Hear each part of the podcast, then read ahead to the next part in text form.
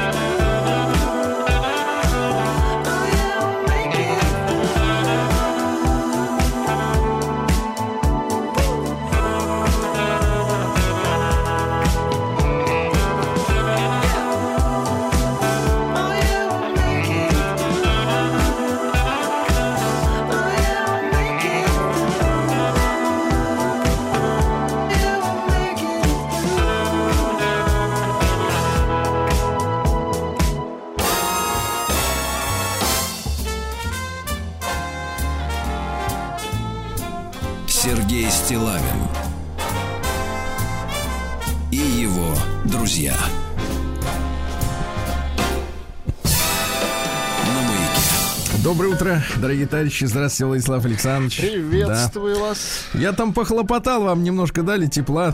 Попроще было сегодня дойти на работу, да? Насколько я понимаю. Ну, полегче, полегче. Вот. Э, Владислав Александровича э, сегодня порадовал фотографии свежие Эммануэ... Эммануэля Макрона. А вот, вот скажите, а почему вот у него отличается цвет волос на груди и на голове? Угу. А, для этого нам нужен, конечно, специалист, э, сказать, э, трихолог или как это называется. Вот.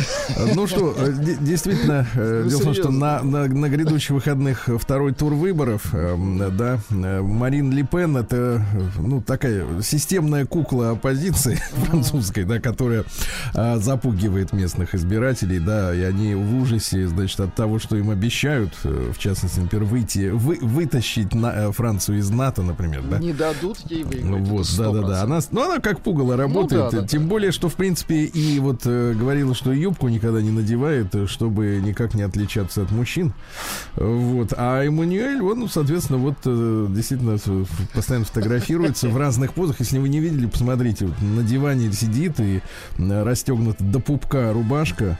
И очень такая мохнатая грудь. Действительно, да. мах- Такой, знаете ли, махнач. Ну, Такая французская ма- махна. Да, ну это так, это пару слов буквально. А, я что хотел сказать-то, Владислав Александрович? Да. Да. Я вот, вы знаете, все-таки мужчина глубокий, и в этом смысле тоже. И э, э, ищу, э, ищу как бы вот э, смыслы и причины э, нашего, так сказать, как будто, ну, как, когда-то мне казалось, что это легкое непонимание, а теперь уже и э, проблем во взаимопонимании с э, европейской общественностью, да.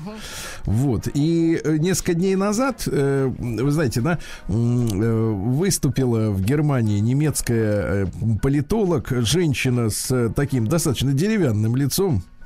Вот, портрет этой женщины можно видеть в моем те- и- телеграм-канале Стилайн Today, в частности, чтобы далеко не лазить. Зовут ее Флоранс Гауп. Это девушка, но в принципе при каком-то другом стечении обстоятельств можно было бы, ну не знаю, Да вы бы назвать ее сказали ни-ни.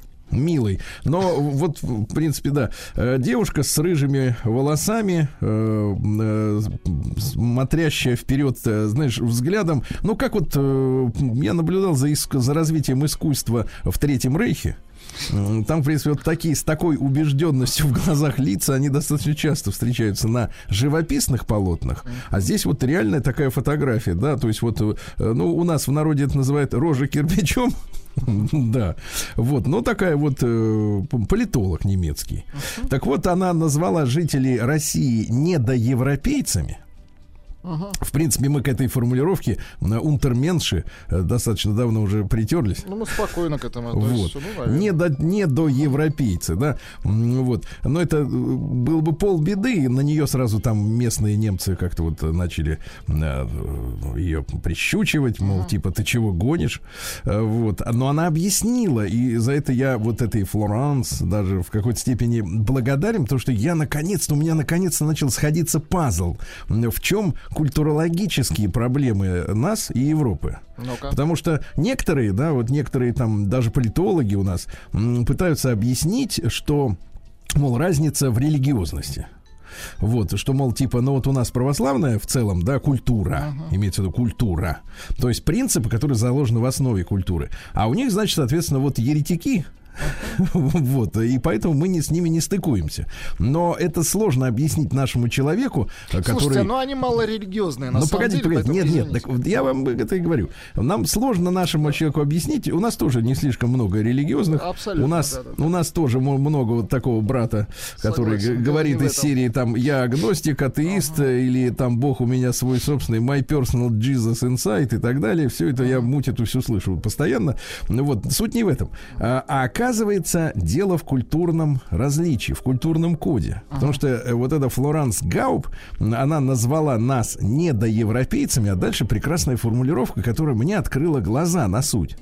Потому что, дальше цитата, у жителей России отсутствует либеральный постмодернистский подход к жизни. И главное слово здесь постмодерн.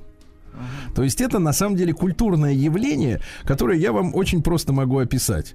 Э, Это э, переваривание, перемалывание, перемешивание постоянное всего того, что было сделано до, без привнесения чего-то нового. И вот в этом калейдоскопе, который, помните, в детстве у всех были трубочки такие, да? Вот ты крутишь ее, там эти вот эти э, красненькие, зеленые, синенькие какие-то э, эти э, кого- ромбики там или кто там, шестигранники переваливаются, да, вроде как новые картинки образуются, хотя из старых элементов. И постмодерн — это максимальная ирония, чернуха, черный юмор, цинизм, да. И если брать в культурном плане, то, в принципе, Владик, вы сейчас не обижайтесь, Так. но вы самый настоящий э, деятель постмодерна, потому что Почему вы это? еще 20 там, с лишним лет назад э, занимались компилированием музыки. Вот компиляция, то есть диджейская работа, если говорить применительно к практическому искусству, да, ну самому безобидному. Да, да, да. Не в том смысле, что ты подлец, а в том смысле, что в чем суть. Суть в том, что ты берешь сделанные кем-то как-то, значит, вещи и их перемешиваешь. Но ну, вы же понимаешь, да? понимаете, почему это происходит? Потому что нет нового, Конечно. достойного. Ну, Конечно, как бы, конечно. Да, абсолютно И вот- не собираюсь с вами спорить. И да, вот, да. и вот, а, а, соответственно, в искусстве э, изобразительном, И да, это все в музыке, да, да, да. Да, да, да, это везде. Абсолютно. А, то есть, э, например, э, люди, которые имеют культурологическое образование, э, к постмодерну, например, причисляют фильм э, Квентина Тарантино «Криминальное чтиво». И люди, которым нравится это кино, в России, я имею в виду, в России, они как-то недоуменно спрашивают, э, Сергей Валерьевич, а что не так-то с «Криминальным чтивом»? Отличное кино, человеку башку разнесли в автомобиле, а потом мыли там салон долго. Да, в принципе, отличное кино, прикольное. Дело в том, что наш зритель, э, ну, массовый зритель, недостаточно, э, ну, скажем так, насмотрен в американском и вообще западном кинематографе, ну, в частности, в американском, да, чтобы отловить в фильме Квентина все те фишки, на которые он ссылается. Ну, киноклассики, да, да, да. Потому Мало- что этот фильм наполнен ссылками на предыдущие картины, снятые в другие десятилетия, понимаете? А мы, поскольку не, ну, мы не, в те- не отдупляем, мы не в теме, да, мы, соответственно, точно так же, как, ну, простой пример, э, п- произведения Ильфа и Петрова, да, условно говоря, там, «Золотой теленок», да, или «12 стульев». Там все это произведение нас, на- насыщено э, стебом, сатирой над тем, что происходило в 20-е годы в Советской России. А мы это совершенно не воспринимаем, потому что мы не в контексте. Мы не знаем тех героев, мы не знаем те случаи, да, и так далее. Мы, нам- для нас эта книга, условно говоря, это такое целостное, самостоятельное произведение. Также и с Квентином Тарантино, потому что все его работы, в частности, «Криминальное чтиво», вот именно наполнено отсылками к тому, что было снято до, понимаете, да? Суть не в том, что он снял дерьмо, он снял хорошее кино, но оно не самостоятельно, оно держится именно вот в американской среде, да, на тех, э, так сказать, на том фундаменте, который впитан, условно говоря, в нормальной культуре, до постмодерна, понимаете, да? А в изобразительном искусстве это всякие коллажи и так далее. Вы можете, кстати, у меня, опять же, в телеграм-канале Стилайн Тудей посмотреть ну, одну из замечательных работ, ну, из серии, например, вот там одна из картинок, э, сидит Сталин, гуманоид, и сзади, э, позади него, значит, Гитлер э, к губам прижимает палец, типа «Тссс». Вот, понимаешь, да? То есть вот работа с материалом э, в гротескном, в циничном, в черно, в черно-юмористическом таком стиле, да? Ремикс Вот. культуры. Да. Да. И вершиной этого всего являются такие вещи, как вот э, вчера скандал, да, стал развиваться из-за того, что в гостином дворе выставили, э, я так понимаю, в очередной раз большую мать с мечом. Вот, да. И, э, соответственно, вот, э- вот это и есть это самое искусство, да, условно говоря, которое перерабатывает что-то в прошлом, да, вот, э, смеется над этим прошлым. В этом суть постмодерна. И проблема в том, что условно говоря, европейцы вот это искусство приняли как за следующий шаг развития человечества, а мы это органически ненавидим. Понимаете, да? Но заметьте, когда вот каждый раз, когда всплывает вот тема современного искусства, и когда возникают всякого рода искусствоведы, значит, э, объясняльщики, они, значит, вот приходят и говорят, как надо это воспринимать, а они говорят, что надо получать удовольствие или еще что-то, а удовольствие никак не получается, понимаешь, получать. И вот это Вы про кусок неприятие... глины, вот который там. Ну, это тоже. Да, то есть неприятие современного искусства, а, которое является выражением как раз постмодерна, и является тем краеугольным камнем, который нас отличает от европейцев, о, о- чем говорит Флоранс Гауп, назвавшая нас недочеловеками, да, недолюдьми. То есть мы не можем э, переварить э, постмодерн. Ну и серии мы его. такие староверы все, вот э, Но мы не, не заходит, ты понимаешь? не заходит. да, не тут- заходит, а а, им зашло. В очень многих смыслах не заходит нам, и слава богу, что не заходит. Да-да-да, ни там не заходит, ни здесь, не, не заходит, ни абсолютно. сразу везде не заходит. Да, понимаешь, да, как говорится, да, кольцо сжимается. Хотя пытаются да. так сказать, втащить. Да, и, вот на самом деле я не- совершенно не обиделся на Флоранс за то, что она назвала нас недоевропейцами, да, потому что, э, ну, это действительно мне теперь понятная культурологическая проблема в- во взаимопонимании, да. Различия есть, абсолютно И точно. они конечно. считают, они считают, что мы обязаны идти по их пути, а мы говорим хрен вам. Понимаете? Вот в этом суть. Вот так. Всё. Ну, сейчас очень хорошо. Сергей Стилавин и его друзья. Так, ну что же, э, пишет нам мужчина Максим. Э, Вот. Давайте, он э, издевается над Сергеем Валерьевичем. Помните, э, некоторое, некоторое время назад я вас э, назвал несколькими произвольными именами. Ну, конечно, вы меня постоянно произвольными именами называете. Так, Ну, дело в том, что Ну, ну, в, какой-то степени мне не хватает общения. конечно, так, так, так. Да, а когда вот, э, значит, как вот в семейной жизни иногда э, нет-нет, да и э, супруга может э, надеть, например, халат какой-нибудь медицинский. чужого плеча. Да-да-да, чужого папаху какую-нибудь, не знаю. Ну Вот, ну и как-то разнообразить этот быт. Так. Э, Да. Так вот, пишет нам Максим, заголовок письма следующее. Стихотворение, а, а не стишок от не Виктора. А здра- Дальше текст. Ну да. Здравствуйте, Сергей Валерьевич, Вадим Львович. Да-да-да, помню, Вадим Львович. Но это Да-да-да. спасибо Дине Кернарской, которая называет Да. меня Вадим. Э, Любовно, естественно. Да, да, да. И его альтер-эго Владуля Да-да-да. Александрович. Все чаще слышу, что к вам приходят новые люди. И Алексей, и некто Владимир захаживает. И все, как понимаю, знают толк в звукарском ремесле. И просятся наружу, уже терпеть нет мочи, строчки такие. Давайте. Сергей Валерьевич, ну, строчки плавают, поэтому я буду, как бы так сказать, Ну, это искусство. короткие. Постмодерн, мы поняли. Ну, типа того. Сергей Валерьевич, хватит это терпеть. Владислава Александровича каждый день одинаково называть. В ответ доброй души эта группа Алексей, Владимир, Вадим, Аристофан, Миклуха и Петр чуток просыпается, смеется и дальше ложится спать. По скриптум все эти имена говорят нам о всесторонней развитости нашего многоуважаемого Владислава Александровича. За ваш юмор отдельно благодарю. Максим из Екатеринбурга, не Виктор. Ну вот.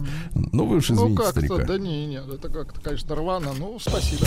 Прием корреспонденции круглосуточно. Очень Адрес мысли, от Виктора. Не словить. Фамилия Стилавин 2 Л. Нирвана порвата. Да, значит, э, и э, Рвато люди наши... пишет. Да. Да, люди наши достаточно э, ярко отзываются на э, наш проект «Сделано в России». Вы знаете, да? В половине девятого, ну, через час, да, примерно по Москве. В половине девятого у нас каждый день в эфире герои, это пред- предприниматели, а отзываются на предпринимателей те, которые сами ничего не делают. Ну, я имею в виду и в плане инициативы. Да? Но имеют предложить что-то интересное. Вот вчера у нас был разговор, помните, про валенки. У вас есть валенки? Нет? А зачем? Хотите, я вам подарю. Не надо. Я вам могу взять на размер больше, чтобы с Мне не надо, подарите поддевать. Вадиму Львовичу. Сергей Валерьевич, приветствую. Пишет нам... Сейчас попытаюсь понять, кто пишет нам. Евгений пишет. Вот. Евгений. Письмо само по себе не подписано, но почта предательски выдает явки. Слушал ваш эфир. Каждое утро стараюсь вас слушать. Привет Владиславу Барабанщику. И вам не хворать. Кстати, можете ему спеть, не знаю, правда, на какую мелодию. Так. Э, Ты уже не мальчик, юный барабанчик. Спасибо. Я пред- представил эту песню, ва- ваш вокал, спасибо. Да-да-да, особенно. Пишу о чунях. Сделано в России не только о них, но и о валенках. Ниже даю небольшое эссе. Почитайте, вам будет интересно. Объясню почему. Вы в программе сказали, что тапки из Икеи быстро протираются. Ну, это факт. Так и валенки тоже. Если они не на резиновом ходу. Но я, пишет Евгений, придумал, как сделать так, чтобы ни войлочные тапки, ни чуни или валенки без подошв не протирались. Да и дома удобнее просто в валенках без галош и прочей резины дома. Сергей Валерьевич, э, я вам, э, так сказать, э, да, да, значит, про Так. валенки. С- Кстати, на бойке они на валенке или что он предлагает? Ну, чтоб не протирались. с женской ноги, да? Ага.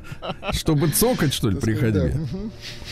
А, да, кстати, они еще и лечебные. Царь Петр наш, когда простужался, требовал горячих щей и валенки. Это, видимо, Петр Третий. Потому что про того не слышал подобного ничего. Валенки да валенки, да не подшиты старенькие. Все пересыпается. Народ-то шебутной в основном пишет. Такое ощущение, что человек э, настругивает э, шубу, Нет, э, селедку под Такое шубой. ощущение, что человек ужинает, Да. так сказать, запивает и Да, пишет письмо. да, и потом возвращается к письму и так, ах да, о чем я? Видите, уже вторая Валенки тоже наше все, как и ватники. А что? Удобнее и экологичнее мало что можно найти. Одна проблема. Протираются быстро. Кстати, и стоят недешево. Это вторая проблема. Можно очень легко решить проблему износа валенок. Прослужат они не пару лет, а больше 10 и 15. Ну как, есть планы на 15 ближайших лет? песня. Конечно, есть. Чтоб валенки продержались. Метод этот и самому в них, и в них, и чтоб нас уложили. Метод этот используют давно, он эффективен и практически не затратен. Одеваем носки, какие не жалко на наши валенки. Слушай, какой же носок-то нужен, чтобы он наделся на валенок? Можете себе представить? Ну, на несколько размеров больше. Ну, такие Видимо, бывают. Вот если у меня, например, нога 45-го. Ну, значит, 50 А что, вы думаете, носков Видали 50 такие размера? носки-то? На вас нет. Ну, Но они вот есть я продаже. Ну, Ну, я э, в магазине 50-го. «Сударь». Мгм. У Овечкина, что ли, попросить? У него там, наверное, есть гетры такие. А- одеваем Попроси. носки, какие не жалко на наши валенки. Затем берем. Это народные методы, Владик. Вы не, от- Люди не- не- тревожные пишут, понимаете? Неважно, погодите. Что значит Надеваем неважно? Это наши на люди. на валенки. Затем берем скотч. Ну, не жидкий, а такой. Вы вот, кстати, вот что, в чем бы хотели лежать там? А вот смотрите, в валенках. Но он не прозрачный скотч. Я использую серый с сильным клеевым составом. Наклеиваем скотч на всю подошву и все. Можно даже и носков никаких не использовать, а скотч наклеивать А, прямо видите, на уже и валенки. носков не нужно, а вы все переживали. Скотч нужен. Нет, я подозреваю, что и валенки не нужны. Можно скотч наклеить на ноги. Там, где скотч начинает протираться, можно это место заклеить новым слоем. Можно использовать галоши, но не всегда это хорошо. Да и не всем нравится. Галоши нужны ходить на улице, а со скотчем в доме. Слушайте, люди пишут, конечно. Я, я чувствую, весна вот Минуточку, наступает. Ну, минуточку. просто широкими шагами, без валенок идет весна по стране. Да-да-да. Хорошая идея. Зачем через пару лет выкидывать валенки, когда можно проходить в них и 15 лет? Да, Россия страна ватников и валенок. А где мы бы были, Россия если страна бы... возможностей. Возвращаемся к Послушайте, если бы ГКО, ты смотри, куда я лапу поднял, Так, так, так. Государственный комитет обороны в августе 41-го не ввел в форму нашей армии валенки и ватники. Да и ныне они служат нам верой и правдой, видимо, еще те. А о методе сохранения валенок можно широко рассказать нашим людям, но я достаточно широко рассказываю, Конечно. ну вот, которые не настолько богаты, чтобы выбрасывать валенки через пару лет. Вот такая вот... ис- А что вам пишут ваши, об- об- так сказать, агентура? Э, Агентура пишет, э, откуда, откуда они по- по- по- повылазили, как вы выражаетесь. Вот эти Повылезали. Вот эти люди. Уже третье письмо, а нормальных нет. Нормальных нет, дайте нормальных. Вас просят. Что значит третье письмо? В начале программы была авторская речь. Друзья, на маяке. Товарищи дорогие, ну что ж, 19 апреля, сегодня Великий вторник, Владислав Александрович. Да. Сегодня также день принятия Крыма, Тамани и Кубани в состав российской государственности в 1783 году. Э, принятие не Шато Тамани, просто Тамани. Да, но Тамань благодарное, благодатное место, удивительно. Удивительно, да. День юридической службы Министерства внутренних дел России. Поздравляю, товарищи. Да. День подснежника. Ну, в общем-то, снег уже сошел, да? А подснежник так и не вылез. Так и не вылез. Но будем ждать следующего 1978 году. День работника лома перерабатывающей промышленности. Ну, благодаря этой промышленности, в принципе, всегда есть куда сдать люк. Правильно? Uh-huh. Крышку от, от, люка. Да. Шутка. День российской, хотя не очень, день российской полиграфии. Но она переживает не лучшие времена. А вся эта цифровизация, вы знаете. Uh-huh.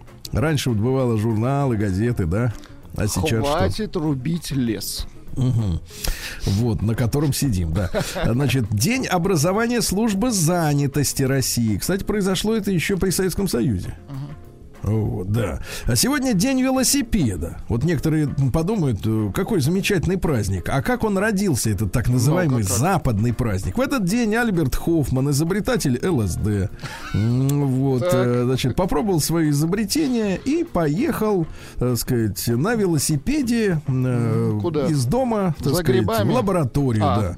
Ну Вот в это время он ощутил свое изобретение, Так, так, так. э, вот, и понял, что это день велосипеда. То есть педали крутил очень быстро. Но вообще он был расстроен общемировым запретом своего изобретения. Огорчен, я бы сказал, да. Ну и два, две цитаты более-менее нейтральные. Поверьте, все остальные, они как бы вот сомнительны. По понятным причинам. А две есть нейтральные.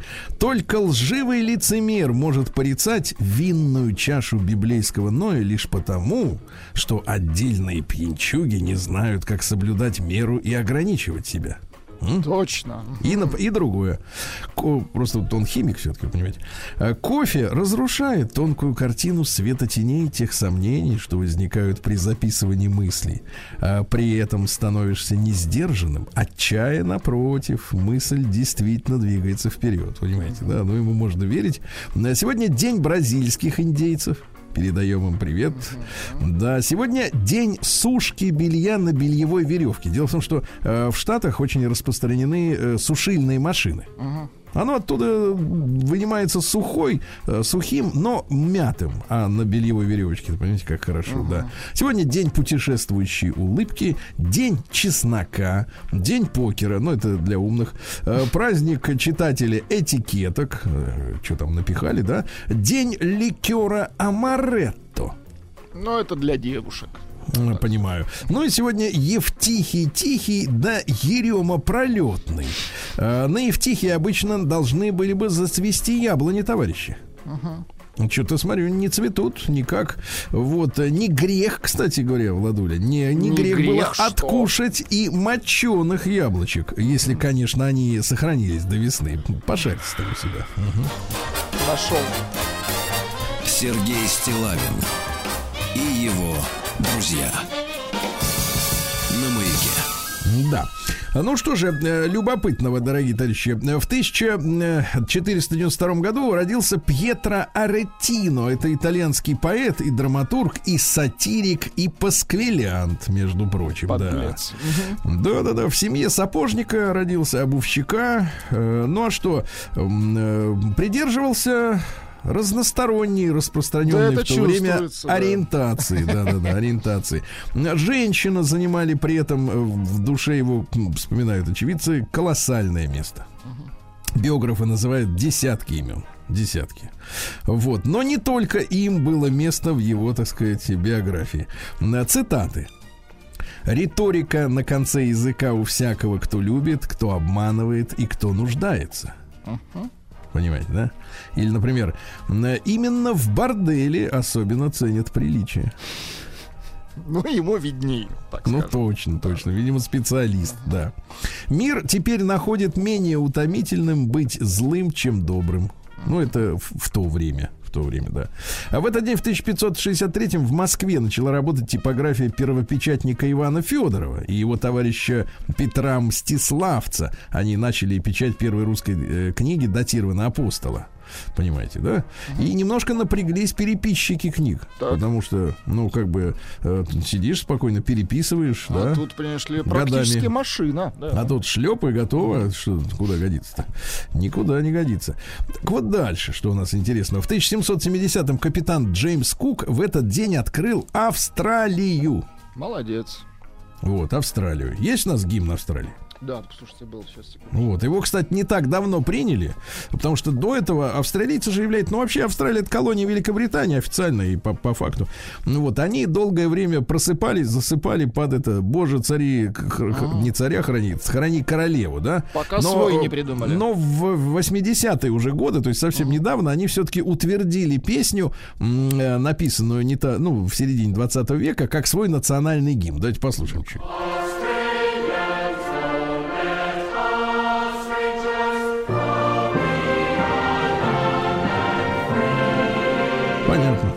Любителя, в общем. Все понятно. Ну, на австралийца, что значит на любителя. Да. Вот. В этот день, друзья мои, в 1825 году, интересная история, на восточном береге реки Уругвай э, произошла высадка 33 ориенталис. Ориенталис. Вот. Это повстанцы, э, которые в итоге, благодаря освободительной войне, э, добились создания независимого государства Уругвай. Он вот так вот на берегу океана зажат между Аргентиной и Бразилией. Ага. Понимаете, да? И что интересно, Уругвай очень тесно связан с нашей русской историей. Потому что первые мигранты э, из Российской империи еще в начале 20 века туда э, приехали. Они, кстати говоря, завезли туда высокосортную пшеницу.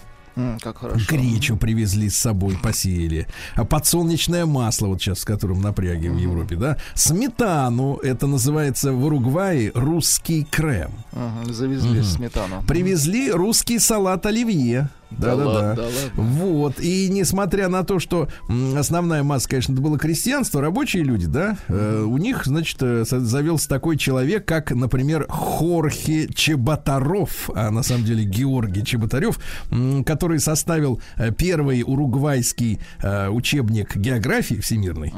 Вот. А, например, семья Косторновых открыла первую в стране бензозаправку. Да? Как они вот без нас бы, да, жили? Да, а первая э, автобусная компания, которая называлась Собелин или Забелин, работала почти сто лет в этой стране. И история, кстати говоря, тоже не обошла эту страну диктатуры.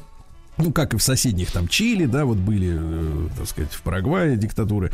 Но в Уругвае тоже. С 73 по 84 год там была хунта, Вот. И они репрессировали местных людей, в том числе вот э, герой уругвайский, самый настоящий Владимир Рослик, э, потомок э, иммигрантов из Российской империи, учился в нашем университете дружбы народов имени Патриса Лумумбы. И в апреле 84 года его выкрали из дома и через некоторое время, через пару дней вернули супруге Марии э, труп замученный на допросах. Такая вот трагическая история. Видите, вот связан Уругвай с нами достаточно тесно. А в 1865-м цензурная реформа Александра II произошла. Вот вы тоскуете по цензуре-то? Я тоскую. Мне кажется, вы тоже тоскуете, да? Мне кажется, нам нужна Вот вот я та- по вашей. По, по моей, извиняюсь. Да, по вашей, концептуальной, да. Так вот, э, временные правила по делам печати вышли. Тут юмор заключается в том, что э, считалось, что народ толстых книг не читает. Это точно. Что народ, он как бы ему как бы поменьше, вот поменьше страниц, меньше букв. А- Поэтому толстые книжки свыше там 160 страниц э, отечественных, их вообще не цензурировали. Говорят, это читают только эти, ну, типа дворяне, да, аристократы. Толстовцы. А они люди проверенные, они затевать э, муть не будут. А вот народ, главное, ограничить так, в этом смысле.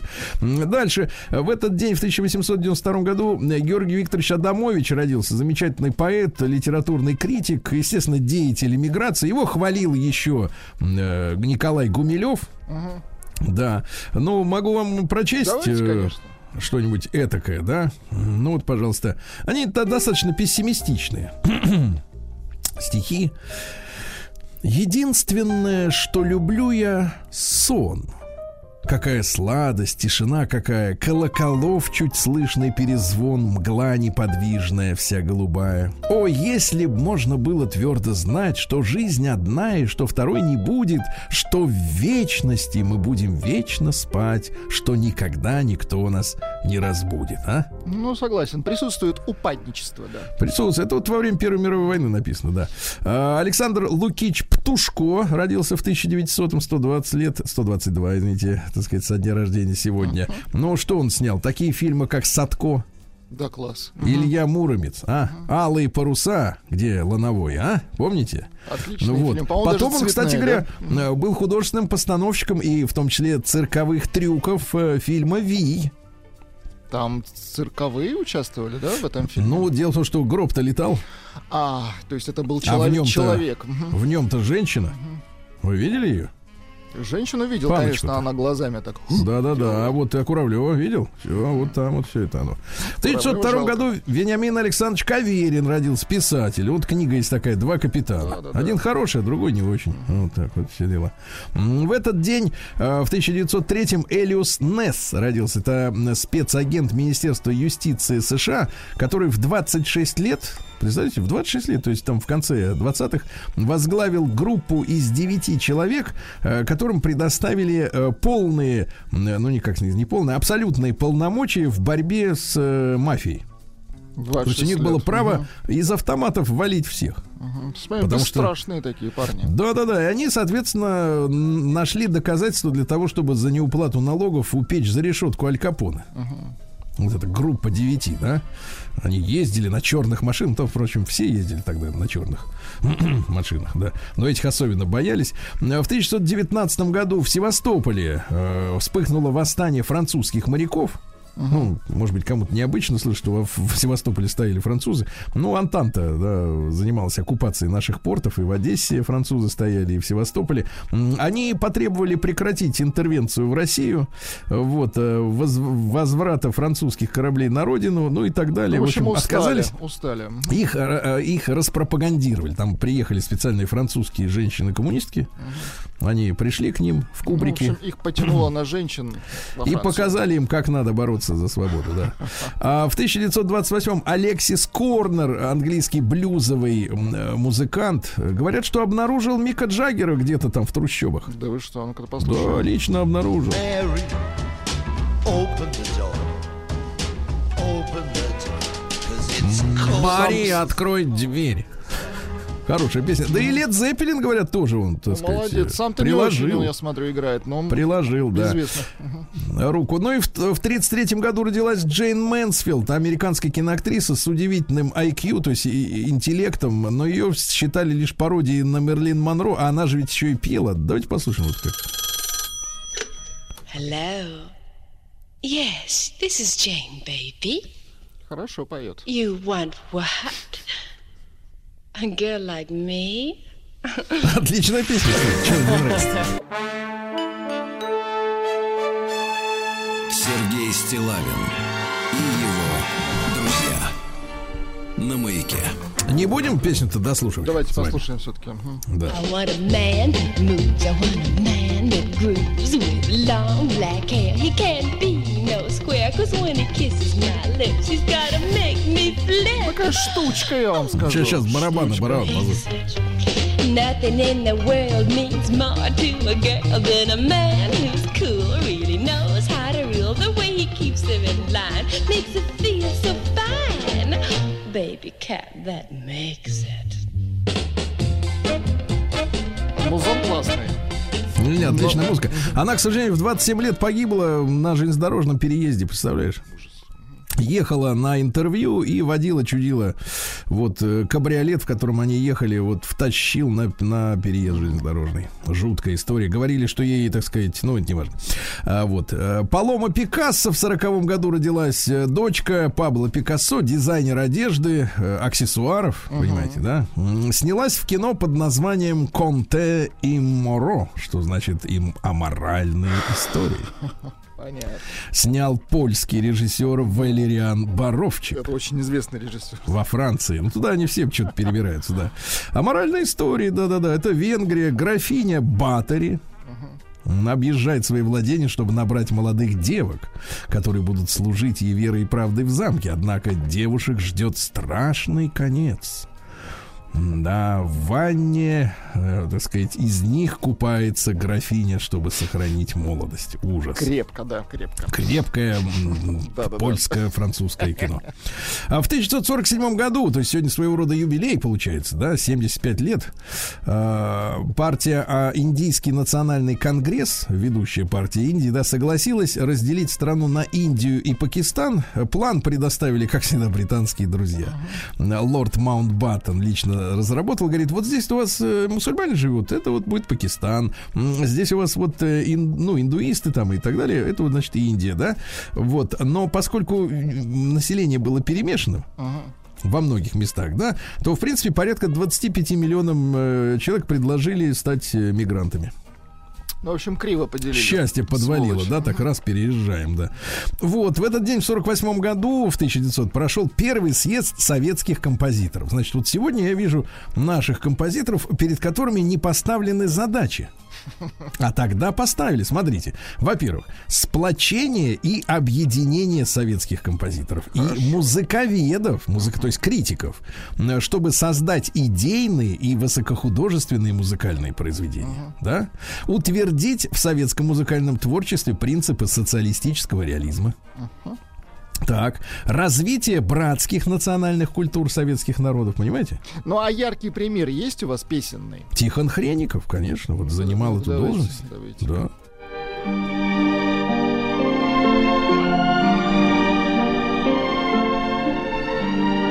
Вы расслабьтесь и сейчас начнете сплачиваться.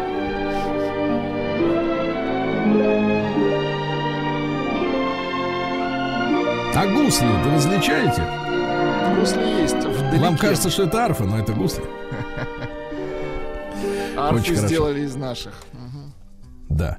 В 56 году родился Сергей Ростиславович Скачков. Сережа, с днем рождения. Самый настоящий лидер группы «Земляне». а? А, запись с концерта тех лет. Как плывет гитара, Это фленджер. а? Над. Невой. Фленджер. Да. Да-да-да. Ну а как было, была история-то? Учился Сережа в Ленинградском техникуме морского приборостроения. М, По специальности математик, программист. Да, в 80-м году, году его Владимир Киселев пригласил быть э, Кстати, солистом э, группы. за барабанами Владимир Киселев. День и ночь подрев машин Землю так свою крушим Словно Вот.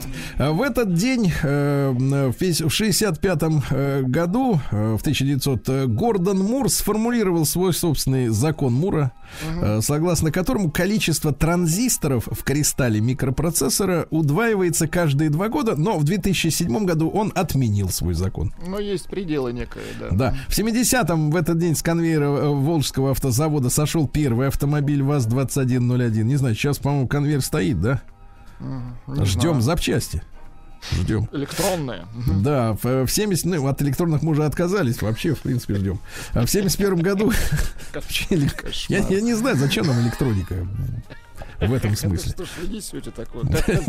Нет, ну я имею в виду для перемещения вот, э, по, ну, а- дороге. хотя бы аккумулятор-то нужен. Но это не электроника, Это электричество, это Вот крепче. это другое, это другое. В 71 году запустили мы э, первую космическую орбитальную станцию «Салют». Прекрасно. Вот для этого была создана ракета «Протон», которая и смогла поднять вот такой э, замечательный груз на орбиту.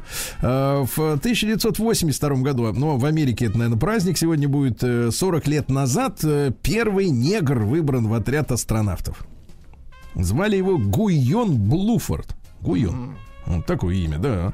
Ну, еще раз э, напомню, что в этот день, в 84 году, официально австралийцы сказали, что мы устали от британского гимна, дайте нам свой собственный. Вот.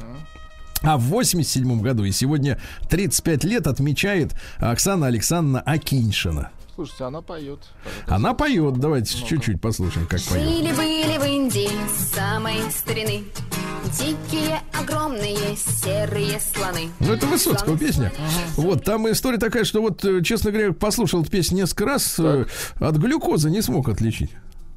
М, вот Манеру, манеру, я имею в виду. Манеру. Давайте еще раз послушаем. Вот манеру. Жили-были в Индии с самой старины Дикие, огромные, серые слоны Слоны слонялись в джунглях без маршрута Один из них был белый почему-то Очень Ну, хорошо. неплохо поет, да? Очень хорошо. А также 35 лет сегодня отмечает Мария Юрьевна Шарапова. О, у нас есть ее песня. Правда, короткая. Это, погодите, откуда вылетает мяч? От, от ракетки? Вы своими грязными Нет, послушайте. не грязь. Я спрашиваю. Я спрашиваю. Там, э, я знаю, у теннисистов есть такие аппараты, они сами запускают мячи, чтобы вот тренироваться отбивать. Знаете, такая пушка такая. Я смотрю, вы пристрастились, да. вот. Да. Ну и, друзья, очень грустная история. В 92 году фактически уничтожили Бен, Бенни Хилла в этот день. Оказывается, из-за пародии на, Ма- на Маргарет Тэтчер э, его шоу сняли с эфира в конце 91 Что, года. То есть политическая цензура, он запил и умер, представляете?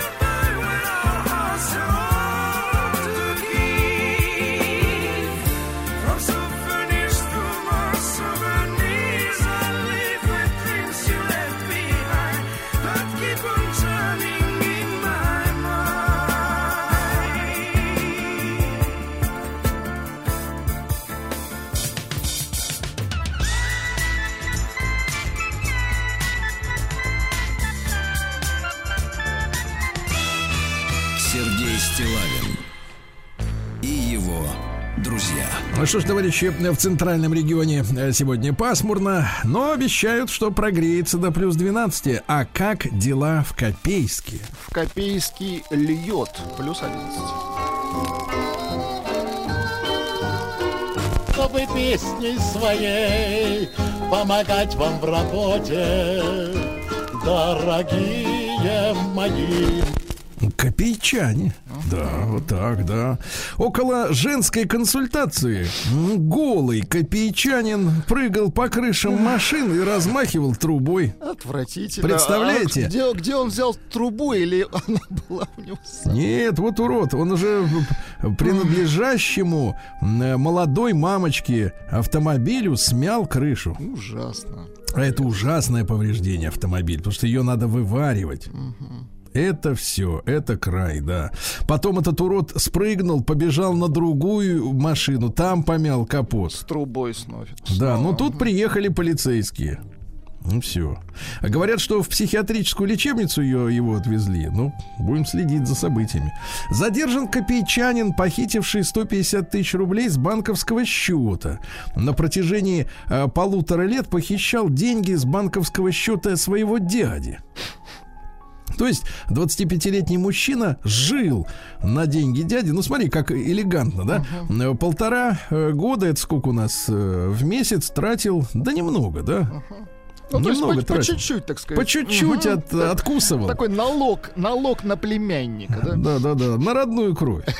Вот. Сотрудники отдела МВД России по Копейску задержали жителя Челябинска, который активно расплачивался в кафе билетами банка прикулов. Прекрасно. По 2000 банки, э, банкноты были. Сотрудники э, ГИБДД отдела МВД России по Копейску раскрыли кражу, остановив мужчину, который нес телевизор по улице Сутягина. У вас, говорит, есть документы на телевизор? Он говорит, нет, я только его взял. Только взял, еще не успел выправить документы. А В Копейске изъято более 105, э, ой, извините, 105, э, 15 тысяч единиц контрафактного алкоголя и табака. А вот это, в этой связи, на, кстати, почти на 2 миллиона рублей. Э, В этой связи, Владислав Александрович, Да, хотел да. бы у вас поинтересоваться. А что является единицей контрафактного табака? Это отдельная сигарета, пачка или блок, или ящик? Э, Не, не знаю, не понятно. Если, кстати, в сигаретах, то в статистике можно такие цифры нарисовать. Конечно. Миллиарды. А если алкоголь в глотках измерять? А? О, тут, видишь, да. Э, Такие премии. Э, Копейчанин украл 175 метров электропровода на 20 тысяч рублей. Понимаю. Э, В Копейске оттаяли лягушки. А в лесу проснулись гадюки, медведи, клещи и комары. Да, дело в том, что, дорогие товарищи, зоологи уточняют, что лягушки дышат не только легкими, но и всей поверхностью своей кожи. Но для этого она должна быть как следует увлажнена, как у женщин. Поэтому они стараются выходить на открытую местность, чтобы получить больше влаги. Нет, не обижайте, пожалуйста, Нет, лягушек. неправильно, поэтому они не работают на сухую. Да. Вот бабушку из Копейска обманули на 77 тысяч рублей при продаже дома, выманили с банковской карты. Да, да, да. А в Копейске чистят дороги под метально-вакуумной машиной. То есть она засасывает всю грязь в себя. Всю Круто. грязь, да. Э, Главное, чтобы сверху не выплевывало. Ну, а обратно, чтоб то- людей не засасывало. Да. А Пьяный копейчанин в гостях украл ключи от автомобиля и поехал кататься. Ну, это все Ловко. понятно. Вот. Ну и давайте о хорошем. Во-первых, школьникам Копейска рассказали об ответственности за преступление. Это действительно хорошо. Да. И, наконец, погодите, погодите, и, наконец, в Копейске украли два прицепа от трактора и сдали их на металлолом. Кстати, вот металлоперерабатывающей промышленности, опять же, привет с праздником, товарищи. Сергей Стилавин и его друзья. На маяке. Да. А ну что же, успех в похудении, говорят диетологи, на 80% зависит от правильного питания. Можешь упахаться в, по- в Но тренировочном если зале. этом. продолжаешь есть, ничего Да. не выйдет. Есть нельзя, когда худеешь. Нельзя ни в коем случае. Россияне стали меньше времени проводить в социальных сетях. Хорошо. Смотрите-ка, за месяц э, срок, э, не срок, э, время, Время. сократился на 9 минут в день. Да здоровее будут. Ну, На что 9 минут, очень хорошо. Идем дальше. А у людей с психическими расстройствами выше риск заразиться ковидлой. Вот, да, примерно так. Но Врач э, назвала признак проблем со сном. Друзья мои, если вам требуется 30 минут и более, чтобы заснуть, Так, то что? у вас проблемы. Вы психический. У вас проблемы, да. А психологи связали навыки ориентации на местности с тем, где человек жил в детстве. Хорошо. Понимаете? А на трассах Дон и М11, это Москва-Питер, э, платная скоростная, а, подняли лимит скорости на 20 километров в час. То есть, смотрите, как хорошо. Вернули ограничение 130. То есть, в принципе, бесплатно 148, почти 150. Да, класс. Раз и чик, и ты уже на месте, да. А врач предупредил об опасности детокса для организма. А то сейчас, знаете, женщины пойдут перед купальным сезоном приводить себя в порядок. Ну, это женская тема, да. Они любят Да-да-да. чиститься. Они хотят на пляже выглядеть красивыми, чтобы сделать побольше фоточек, э, чтобы их потом где-нибудь там, не знаю, где уж их размещать теперь. Вот. Так вот, э, детокс-программы, особенно на фоне хронических заболеваний, могут э, привести к необратимым последствиям девочки. Так вот, э, шлаки, токсины э, могут вызвать их чистка, гормональный сбой и даже остановку работы сердца. Осторожнее. А без сердца как вы будете Без фотографироваться? сердца никак. Подумайте об этом. На КАМАЗе рассказали, что э, в Китае подделывают запчасти для КАМАЗа. Хорошо. А, Остановили нет, недавно. Остановили недавно, представляете, на таможне целый контейнер с деталями. Э, маркировка вся поддельная. На 3,5 миллиона рублей запчастей, да. А, Тимати, вот вы как к творчеству-то этого? Ну, он хороший бизнесмен, а чего? Бургеры А, Похвастался крокодиловой сумкой Эрме, ну, мы по старинке называем его э, Гермес, за 242 тысячи евро. вкусные. Ну, видите, деньги есть, хорошо, Да, молодец. иначе ты в сумке-то еще больше товара. Шеф-повар придумала способ варки яиц, облегчающий их чистку, а чтобы скорлупа очищалась. Разные товарищи говорят, это вот давний наш э, спор. Да, надо в пароварке варить яйца. Пароварки. В пароварке. Попробуй. Ну, говорят, 15 минут надо варить в пароварке. А в ГИБДД составили портрет пьяного водителя, который склонен к аварии. А, Большинство из них от 30 до 39 лет. Брунет, да? Вот. А большинство водителей, да, значит, э, что с ними не так? Э, э, Ну, вот молодежь. Ну, понятно. Молодежь. Певец Данка объяснил, просто хорошая формулировка, почему перестал общаться с дочерьми. Почему? Почему? Вот, э, меня, говорит, э, дети перестали, ну, видимо, так сказать, э, проведена была работа с детьми. Меня дети перестали поздравлять с днем рождения в одну секунду. Они подали на меня в суд. Дальше фраза, из-за которой я взял Так. э, эту новость. Ну что это за дети? Я потом в конце добавил до лампочки. Вот так вот. Да, нет, ну что это за дети? Ну, я вот, очень хорошая. Вот она жизненная, и мне кажется... Мой вот- малыш растет не по годам, мы помним Ага. Да, да, все растет, никак не вырастет Не- малыш. Не как у людей. да. Твой. Да, более трети российских выпускников не знают, кем хотят работать. Господи, вот беда Счастливые. Слушайте, сколько, сколько лет э, Нет, вот сколько продолжается эта драма? Нет, нет, 42, 42 процента. То есть это не то, что больше трети, это почти половина. Почти половина. 42 процента российских выпускников школ не знают, кем хотят быть. Не опять знают. же, Вот. возвращаемся. А это вопрос. Нет, это вопрос к Минобразованию, где профилирование, так сказать, и а, знакомство а, подростков, так сказать, с будущими Вы, Кстати, профессиями. вот в школе хотели работать, Сергей Валерьевич? Я в школе не хотел. А, ну, а собирались вот пойти после Это школы у меня куда-то? приобретенное. Ну вот видите, Ага. вот видите. И они Нет, нет. тоже приоб- Да, да, собираются да. приобрести. Нет. Врач назвал два продукта, которые уничтожают иммунитет, товарищи. Сахар и соль. Вот опять же, вот все то, вот это все бодяга. Визажисты предостерегают от пренебрежения солнцезащитным кремом весной. Очень опасное излучение. Очень опасное.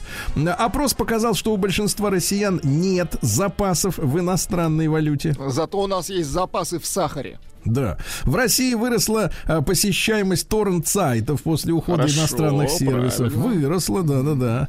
Качают люди. правильно. вот. а, Дальше пару сообщений о депутате Рашкине. Вот ему как-то вот в последнее время не везет. Саратовские власти не приняли от Рашкина лося взамен убитого. Говорит, не примем. А он тогда, наш замечательный Так. депутат, э, попросил правительство Российской Федерации заставить руководство Саратовской области принять от него лося. То есть проблема вышла уже на федеральный уровень, товарищи. Да, уже давят из центра. Да, засылают лося. Энтомологи выяснили, что пчелы, оказывается, не могут летать над зеркалами. Да ладно. То есть, если вы фактически, смотрите, если вы обложитесь зеркальным кругом, то на вас не смогут напасть пчелы. То есть на пасеку берите дискошар.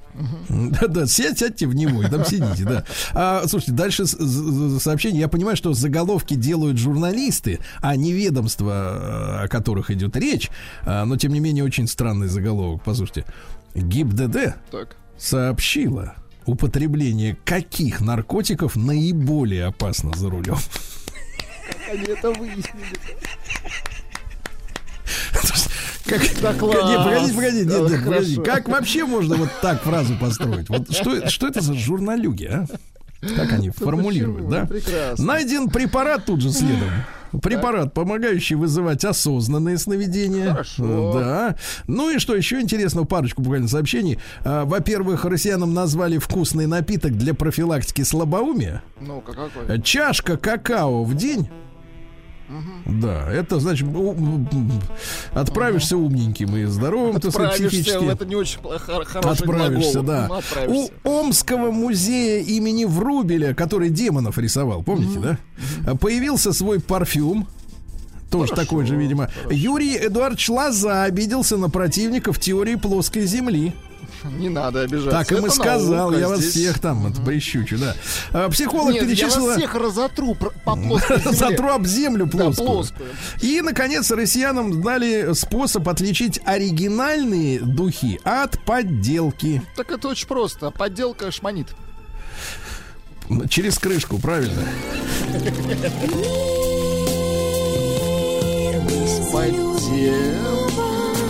Да.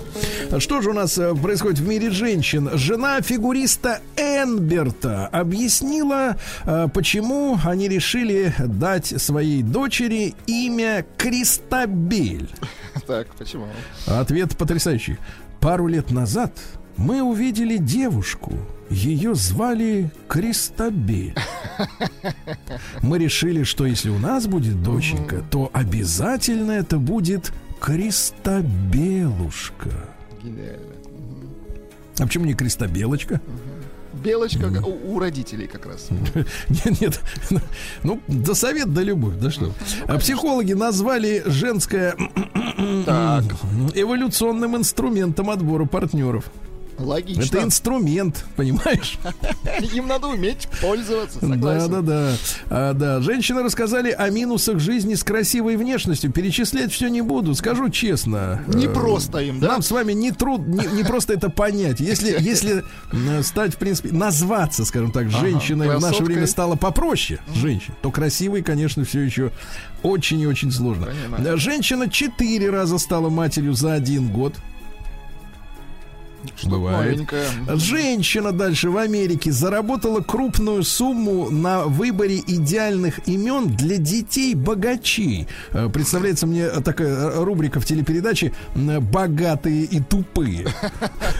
Вот, то есть, то есть ну, им нужен специальный человек, который придумывает им имена. Женщина с двумя свиньями и четырьмя собаками поселила дома тысячи крыс. Молодец. Десятки, извините, не тысячи пока, но они скоро Ну ничего, ничего. Наверстают. они, Да-да-да. Ну и на тему женской моды э, названы вернувшиеся в моду популярные тренды 90-х.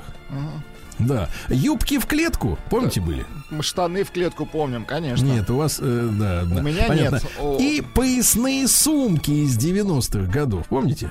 Ну, как у водителей маршруток помню. э, Да-да-да. с деньгами. А да, сейчас да. некоторые до сих пор ими пользуются дальнобойщики. Хорошие сумки, а зачем продавать Ну, их? конечно. Перейдем к э, капитализму.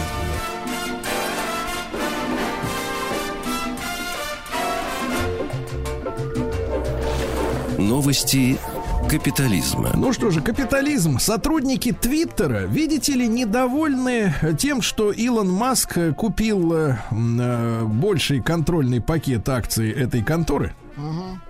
И решил реформировать эту соцсеть. Видите ли, 68% сотрудников недовольны идеей Илона Маска исключить размещение рекламы и сделать Твиттер платной платформой. Дальше какие претензии анонимные звучат. Не хочу, чтобы он был генеральным директором. У него нет сострадания. Пишет один. Слушайте, а вот, вот эти люди наивные, они как думают, вот владелец, он в принципе чихать хотел или плевать хотел Они то, еще пока думает не догадываются об этом. да, они, они думают, что если они работают, они имеют отношение к принятию решений. Ага.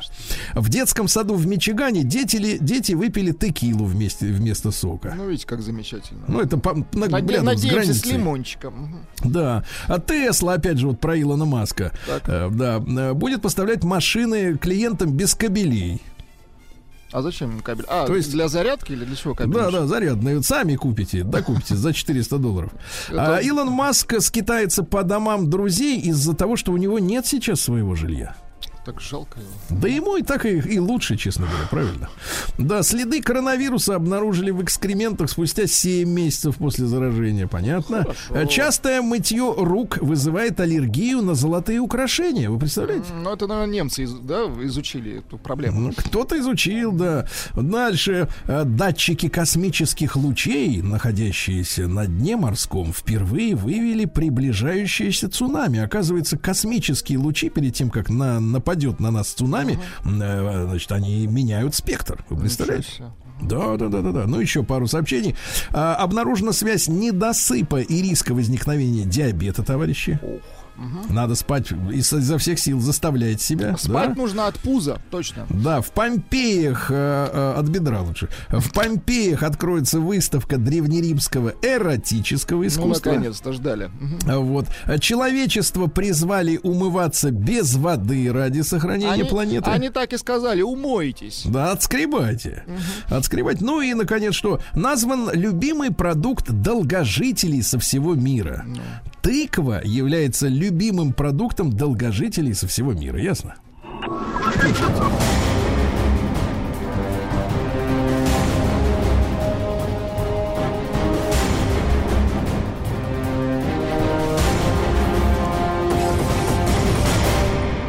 Россия криминальная. Так, ну что же, уголовное дело за кражу стиральной машинки завели на москвичку. Съехала с арендной квартиры, а машинку продала. Прихватила и Некрасиво. продала, представляешь, какая мерзость. А, Бывший татарстанский полицейский осужден за то, что был рабовладельцем. Вот, э, привез к себе э, в загородный дом, где его папа тоже жил, э, 47-летнего алкоголика и заставлял месяцами на себя работать. Вот такая семья рабовладельцев, папа и сын. Ужас. Такая история, да. В Екатеринбурге произошло ДТП без водителей. Это как? Ну, машины сами поехали друг в друга, что им там взбрело в компьютер, да. Э, На ручной тормоз не поставил.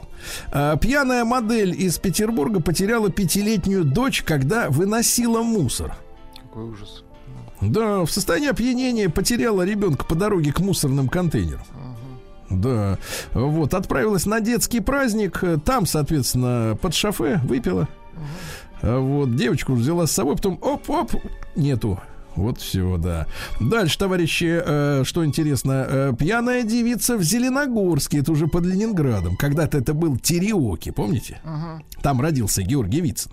Так вот, э, пьяная девица разбила палкой БМВ бывшего парня из-за расставания. Она рассталась с мужчиной и э, утром шла из бара. Утром.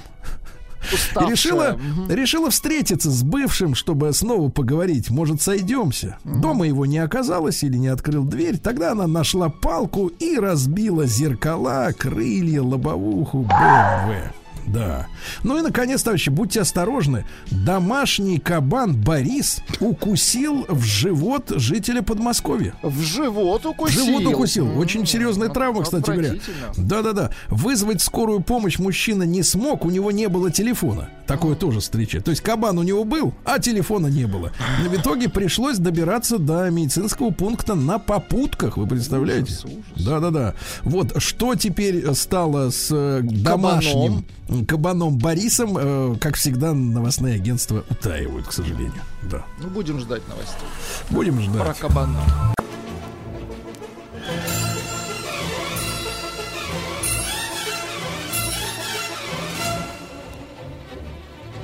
Сделано в России.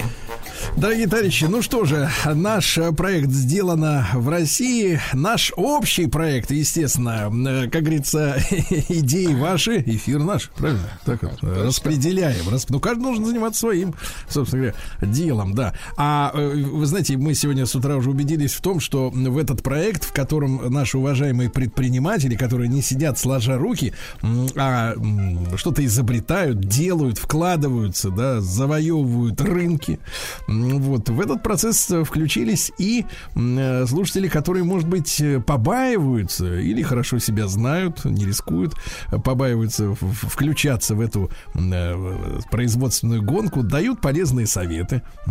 Вчера нам рассказали о валенках, помните?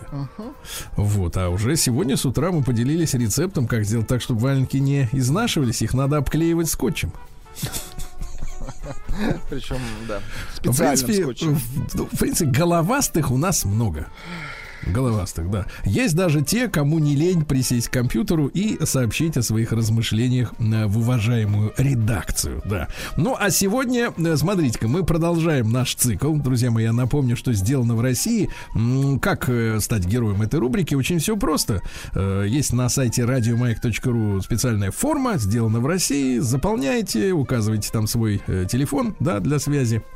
Вот сайт, на который можно зайти, посмотреть, полюбоваться плодами ваших рук. Ну и вот сегодня, э, значит, письмо, которое я прочел от Андрея Шестакова. Вот. А, Андрей рассказал, что его компания производит, э, возможно, лучшее в мире. Возможно. Мгм. В этих условиях лучше, правильно? Конечно. не Оборудование стесняться. для э, автомоек, в частности, самообслуживания, для дезинфекции рук людей. Так. Целиком, да. Причем, видимо, авто- автоматически, без, без того, чтобы слушать, что он там лепечет, да. Без помощи На- людей, я понимаю. Да. А оборудование самообслуживания для автозаправок, всякие пылесосы, посты, подкачки шин. Ну, в общем, крупный бизнесмен. Андрей, доброе утро. Да. Доброе утро, Сергей. Доброе Да. утро, Вадим. Львович. Вот. Вадим Львович, прошу, да, там он все-таки мужчина, уже не, не, не, не мальчик, да. А, а, Андрюш, ну вот расскажите, в каком году ваша компания, она называется Wave-S, это, конечно, ну, э, я понимаю, что Wave это волна, да, на, на слух это э, не так просто передать, но тем не менее, в каком году вы собрались с товарищами? Ну, вообще, наша компания, если говорить про автоматизацию и мойки самообслуживания, начала первые образцы делать примерно в 2012 году. То есть 10 лет уже скоро. Вот. А ранее мы занимались э, продажей просто обычного автомоечного оборудования «Купи-продай».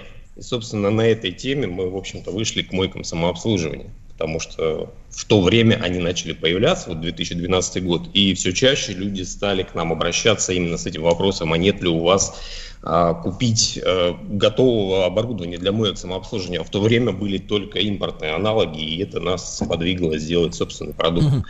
Андрей, а вот на тот момент э, э, какая была география вот популярности именно моек самообслуживания? Э, То есть э, ка- э, какие системы вы взяли за образец в свое время? Ну, чем торговали тогда, 10 лет назад? Ну, как я вам сказал, я эм, уже, в принципе, обладал всеми необходимыми знаниями, так как мы занимались обычным автомоечным оборудованием. А что такое мойка самообслуживания? Прежде всего, она отличается тем, что у нее есть некий терминал, который управляет всем моечным процессом. И основная сложность была именно в создании этого устройства. И, в общем-то, это устройство дает все на автомойке самообслуживания. Включает процессы, принимает деньги, останавливает процессы. И а, когда к нам стали обращаться люди с вопросом покупки, мы поняли, что ничего, кроме импортных аналогов, у нас купить нельзя. И а, м, поэтому мы изнутри, зная ситуацию, как это примерно работает, ну, нам казалось, что мы обладаем знаниями. Вот. Э, Попытались сделать собственный продукт. Конечно, были ошибки сначала, но а, если говорить, кого мы рассматривали, ну, в общем-то, вариантов в российских-то и не было. Были несколько... Нет, нет, я имею в виду вот за границей. В каких странах наиболее развиты эти системы? Или это, в принципе, распылено по всему свету история с, э, с А, самомойками? Наверное, все пошло примерно где-то из Европы, потому что вот как раз в этот, в этот период я был э, во Франции в гостях, и я там видел э, какую-то автомойку самообслуживания. А, но при этом она выглядела, знаете, как старые телефонные будки, вот там такой аппарат серый висел. Вот это был терминал ее, и туда кидали евро. Я подумал, что тогда, думаю, «Не- неужели не могут сделать ничего нормального? Ну и вот мы, собственно, решили заняться Ну вот я, вопросом. э, Владислав Александрович, э, вы, э, ой, извините, Вадим, Вадим Львович. Львович, да-да-да. Вадим Львович, вы, пожалуйста, зайдите на сайт мойка-wave.ru. Ну, я думаю, что все учились в немецкой школе, знают, как, собственно говоря, wave пишется, да? А, Мойка через Y, мойка, y, мойка-wave.ру. Посмотрите, и в Телеграме, да, у вас есть канал Да? Telegram Wave-S, я думаю, что найдете сразу, когда забьете. Wave-S, понимаете, да? Тут мы говорим кодовыми словами специально для посвященных. Так вот, там есть видосики, и, и у вас, э, я посмотрел на это оборудование, такого, честно говоря, не встречал. Я тоже, естественно, пользуюсь этими, так сказать, у- услугами, да? Возможно, мы сейчас передовая компания, просто я, я тоже не встречал, поэтому я говорю, возможно. Да-да-да. Не-не-нет, я смотрю, там и лампочки, и диоды светятся, и все, так сказать, понятно и, и- и красиво. Значит, Андрей, а давайте так, где вы взяли инженеров, э, чтобы разработать э, вот эту всю начинку? То я понимаю, да, механика это всякие там компрессоры, потом, э, ну, прерыватели, да, потом счетная эта машина, которая деньги туда, значит, куда запихиваешь, или банковская транзакция, да? В общем, да. Так. Где Ну, нашли смотри. специалистов? А, где нашли специалистов? А, Мы пошли по пути, да и, в общем-то, и сейчас по этому пути идем. Мы не хотим раздувать штат и делать какой-то штат сотрудников бешеный. Поэтому мы работаем а, с некоторыми компаниями-партнерами и работаем уже вот 10 лет. То есть у нас есть компания-партнер с названием Stamp. Поэтому буква S, собственно, в названии. А, Они занимаются программным обеспечением по нашим задачам. А, Понятно. есть компания э, завод металлоконструкций, с которым мы также сотрудничаем все это время. По нашим чертежам они для нас делают корпусные детали. А дальше, собственно, мы все это соединяем воедино. Ну вот скажите, Андрюш, а вот в этой эволюции вот этих машин, да, что вы теперь уже дошли до этих таких вот э, сияющих этих аппаратов с диодами, со всеми делами, а, как вам сегодня видится, вот по сравнению с аналогами импортными, да, которые, э, так сказать, поставляли, э, в чем ваше преимущество? А дело в том, что они не изменились за это время нисколько. То есть вот они как были 10 лет назад, собственно, такими и остались. Относительно недавно они стали пытаться внедрять а, банковские оплаты, то есть оплату банковской карты. А, это единственное, что изменилось. А вообще, Слушайте, а Сергей, по- тогда, Андрей, а тогда можете пояснить? Мы вот постоянно вот слышу от э, чиновничества, да, э, вот все последние годы вот эту мантру про инвестиции, модернизации, т т т т т т А действительно, когда смотрю, на самом деле, я же тоже много где бывал в Европе, в мире, вот я смотрю, люди на самом-то деле очень консервативные. Работает и хорошо, и не надо ничего, не надо ничего менять. Да, вот он этот ящик висит там 30 лет, работает и замечательно. Вот, вот эта история про то, что нам рассказывают, что надо постоянно что-то обновлять, улучшать. Вот откуда это идет идиотизм? этот? а, ну, не знаю, насколько это идиотизм. Вопрос в том, что те опционалы, которые мы вводим новые, они действительно помогают в развитию бизнеса. Ну, например, а, расширенные системы лояльности. Это же нужно для бизнеса, чтобы привлекать и удерживать клиентов. Вы имеете в Можно виду скидочную систему для постоянных Да, клиентов? Да, только этих скидочных систем там в, в программе лояльности может быть масса там, в- возможных вариаций. А, та же оплата банковскими картами и телефоном. В России это развито было всегда, это сейчас вот перестало работать. А вот во многих странах-то телефоном оплатить вообще нельзя было. Мгм. Андрюш, же- а вот скажите, пожалуйста, вот эта бизнес-модель, э, соответственно, я вижу эти мойки, они поставля- по- появляются, ну, в частности, там в Москве, в Московской области, да, там в Питере, да во всех крупных городах их достаточно много. Вот м, а примерная, с вашей точки зрения, окупаемость э, вот этого оборудования при, ну, условно говоря, неком, неком среднем трафике, значит, проезжающих, заезжающих и моющихся автомобилей. Вот вы, когда просчитывали эту бизнес-модель, да, э, какой срок примерно у этого оборудования, ну, например, для центрального региона страны? Давайте так, этот бизнес, он из нескольких составляющих строится, в общем-то. Есть строительная часть, есть оборудование. Если говорить конкретно про окупаемость оборудования, он, например, там, вы вложили 5 миллионов рублей, когда вы их вернете, то это примерно при э, средних показателях где-то полгода. Мгм. А в эти, в эти 5 миллионов входит только вот э, начинка, который, ну, условно говоря, оборудование, которое вы делаете, э, или еще и сам этот э, пост, сама площадка с навесом, да, вот вся эта история. Строительная часть это отдельно. Опять же, я сказал 5 миллионов, это я просто Условно.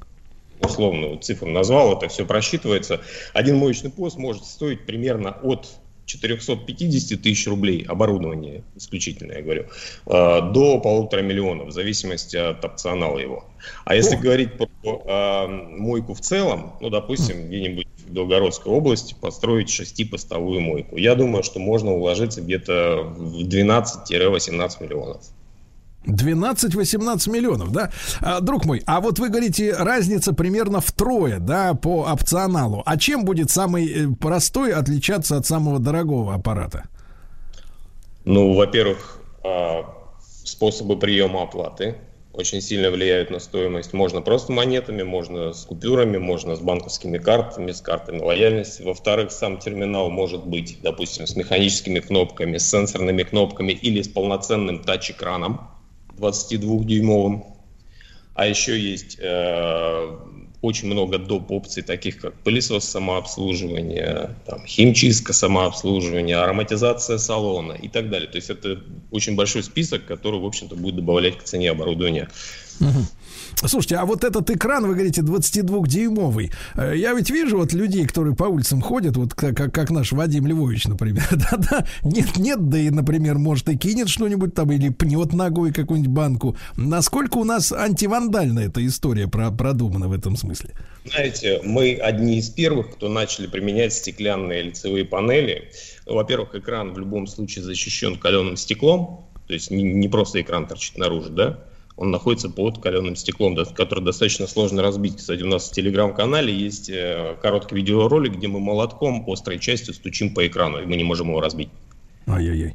Достаточно, достаточно сильно стучим, можете посмотреть потом.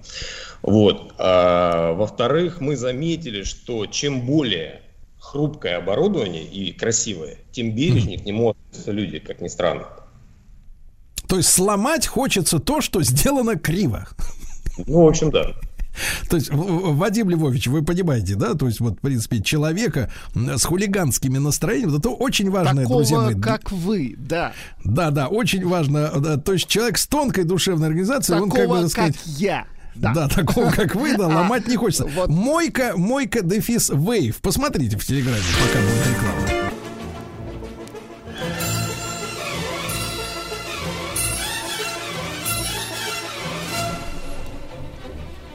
Сделано в России.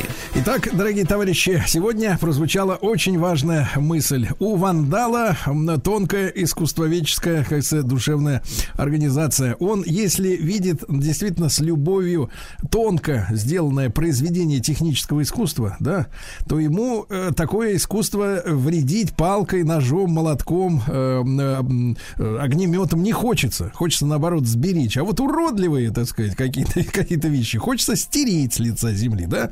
Вот, это очень важно. Э, Сегодня с нами Александр, Андрей, простите, Андрей Шестаков и Вадим Львович, как мы понимаем, да? Вот, а, мойка, которая называется Wave S, но это не только мойки, это и дезинфекторы. Вот, кстати говоря, Андрей, а вы написали, что вы еще и людей дезинфицируете. Это о чем идет речь?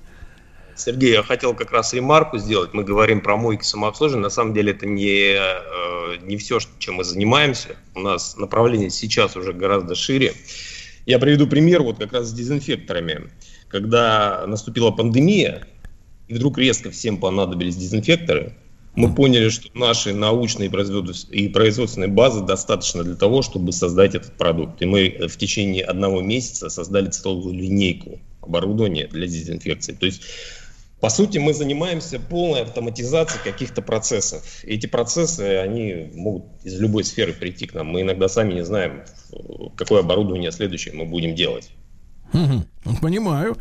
Андрей, а вот возвращаясь все-таки к автомойкам, как вам кажется, насколько сейчас наш э, в целом, ну, не знаю, может быть, по регионам пройтись э, рынок э, уже укомплектован этими ручными, ну, мойками самообслуживания, или еще вы видите, ну, вы же просчитываете, да, свой бизнес, или еще видите простор для развития, для продаж?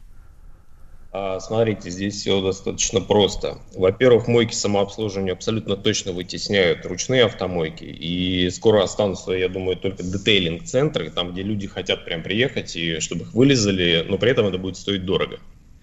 Мойки самообслуживания это, это э, сейчас альтернатива обычных старых ручных моек. То есть все идет к тому, что их будет становиться все больше и больше. Я думаю, что еще лет 10 рынок будет наполняться. А, но еще все чаще появляется такая тема, как робот автомойки. Наверное, вы видели. Так, так, расскажите, это что такое? А, ну, чем отличается мойка самообслуживания от робота автомойки? На мойке самообслуживания вы приезжаете, как владелец, берете в руки пистолет и начинаете мыть, собственно, машину. А на робот автомойке есть терминал, который принимает оплаты. Ну, опять же, это мы делаем, да? А, и дальше робот. Раньше вот были щеточные такие роботы, которые... Такие ну, валики э, большие, да, такие эти. а сейчас все идет к тому, что ну, никто не хочет царапать лакокрасочное, поэтому вот появились такие роботы автомойки, которые сначала проходят по кругу струей воды, потом а, наносят пену, потом, собственно, смывают пену, наносят воск, сушат и так далее. То есть идет тот же процесс помывки, но уже самостоятельно, без участия самого человека. Это Там какие-то позволяет- какие-то лазерные дальномеры используются, ну чтобы эта щетка. э, система датчиков, которая отслеживает движение всех механизмов. Но суть не в этом. В общем, а, это еще один вид автомойки, который очень популярен становится. А, Его прелесть в том, что так же быстро можно помыть машину, но при этом самому не моя машину. Вот. Я думаю, что за этим тоже будущее. Мы сейчас э, разрабатываем своего робота, потому что те образцы, которые есть на рынке, это в основном китайцы, они ну, далеки от совершенства, скажем так. Есть куда улучшать, и поэтому мы сейчас вот продукт этот Ну а готовим. в чем они, в чем они вот э, именно с точки зрения качества помыва проседают, с вашей точки зрения? Вы какую хотите проблему решить с вашими партнерами, вот разработчиками? Тема всех роботов, ну, вы знаете, когда к нам обращаются клиенты и говорят, я вот хочу поставить себе робота, я видел, вот он стоит, на нем очереди бешеные, там люди вот э, днями, ночами моются. Но а, проходимость этого робота не позволяет помыть больше, чем, допустим, 5 машин в час. И даже если стоит замечательная большая очередь, вы много денег не заработаете, потому что ну, просто невозможно. А наша задача сейчас э, сделать, увеличить проходимость там, до 8 машин в час, это раз. И во-вторых, улучшить качество отмывания. Мгм. Вот задача. Слушайте, а как это можно сделать? Подать больше тока, чтобы побыстрее все шестеренки заерзали и надежность повысить? Нет, просто есть, есть э, основные принципы, э, что задерживает, в общем-то, людей. Э, Ну, средняя программа робота-мойки это примерно 7 минут, 7-8 минут. Плюс въезд-выезд, оплата, вот мы получаем с вами 5, 5 машин в час. Если сделать э, вместо одной руки, к примеру, которая ездит вокруг машины, две, которые ездят одновременно с разных сторон машины, то мы уже получаем увеличение скорости помывки. Если при этом улучшить сушку автомобиля, которая, собственно, после того, как машина помыта, ходит над машиной и сушит ее, то опять же мы увеличиваем скорость помывки. Ну вот мы решаем эти. Я понимаю, слушайте, ну вот настоящие изобретатели, настоящие, да, рационализаторы. Даже готов взять назад свои слова про, не- про ненужность модернизации. Молодцы. Слушайте, а, Андрей, а вот на этих, возвращаясь к вашей уже классическому к этому продукту, да, который вы продаете, вот эти посты, да, ну, то есть оборудование для постов э, мойки, где человек сам все делает. Слушайте, а единственный вопрос, а как решается воп- момент с сушкой автомобиля? Особенно это зимой актуально, потому что машины выезжают оттуда, они все облеплены этими замерзшими ледяными пузырь- пузырями, потому что на мойке самообслуживания там же нет этих сушильных аппаратов. А, ну, во-первых, как правило, люди сушат руками, к сожалению. Ну, то есть они отъезжают и в зоне протирки стоят, тряпочками протирают. Это первый вариант. Второй вариант, если холодно, ну, вы можете продуть э, замки и щели специальным пистолетом с сжатым воздухом, чтобы не замерзли двери. И, собственно, поехать. Есть еще э, такие программы, как э, воск, которые способствуют скатыванию воды. То есть, если нанести Ну да, на ну да. а- Хорошо. Андрей, ну что, мы будем ждать э, тогда, э, давайте, когда вы сделаете двурукого робота, двурукого, да, и уменьшите скорость помыва в автоматической мойке, напишите мне снова, мы это дело отметим, потому что это важно, да, это технологическое достижение будет такое мировое. Друзья мои, Андрей Шестаков с нами был, это компания Wave-S, э, мойкавейв.ру, есть такой сайт в интернете, в телеграм-канале, Э, в телеграме есть канал Мойка, подчеркивание Wave. Ну и вы знаете, что на сайте радиомаяк.ру можно подать заявку и стать э, героем нашей следующей рубрики «Сделано в России». gal is like a racehorse. I play her to win. But if I should lose her, another may come in. Oh, love can be like heaven. Love can be a joke. But it's worth a gamble. So here I go for broke. Ah, who's got the action? Who'd take a chance on love? Who's got a kiss for me? Give me one and you get back three. Who's got the action? Just lay it on the line and I'll bet you ten to one you'll be mine. Now once I had a filly, I ain't seen her since. Some can't go the distance, they're only good in sprints. Or sweethearts stay together when it's fair and warm. But in stormy weather, they don't run to form. Ah, who got the action? Who take a chance on love? Who's got a kiss for me? Give me one and you get back three. Who's got the action? Just lay it on the line and I'll bet you ten to one you'll be mine.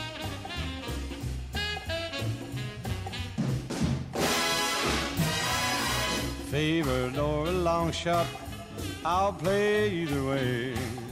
All I need's a winner, and this could be the day. And when I won my parlay, I'll be set for life. I'll take all that money and gamble on my wife. Who's got the action? Who'd take a chance on love? Who's got a kiss for me? Give me one and get back three. Who's got the action? Just lay it on the line. I'll bet you ten to one. Bet you ten to one. Bet you ten to one. You will be mine.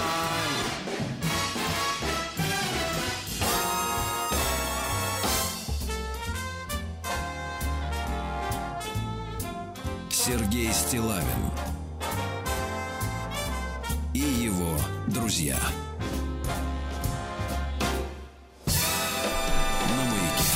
Друзья мои, дорогие, доброе утро вам всем. И э, сегодня у нас 19 апреля, а этот день считается э, датой рождения радиопередачи, которая, ну, конечно, такие наши старички, как э, Вадим Львович, э, прекрасно... Сергей Валерьевич прекрасно- выросли на этой передаче. да, прекрасно помним. а, Называлась она «Пионерская зорька». Хотя, если быть буквальным, да, абсолютно точным, то в д- 1925 году впервые вышел журнал «Радио Пионер». Радио Пионер, да. Но я могу, могу передать вам вот зарисовку из моего лично детства. А, желтый цвет, э, значит, желтый свет лампы накаливания на кухне, трехпрограммный телевизор, э, господи, телевизор, э, радиоприемник, да, я размешиваю, э, находясь в школьной синей форме и с криво повязанным галстуком, потому что я так, честно говоря, не научился его завязывать. И красиво, как на фотках. Вот, я размешиваю чай, вот сахар в, в чашке с чаем, и работает радиоприемник, а там звучит заставка.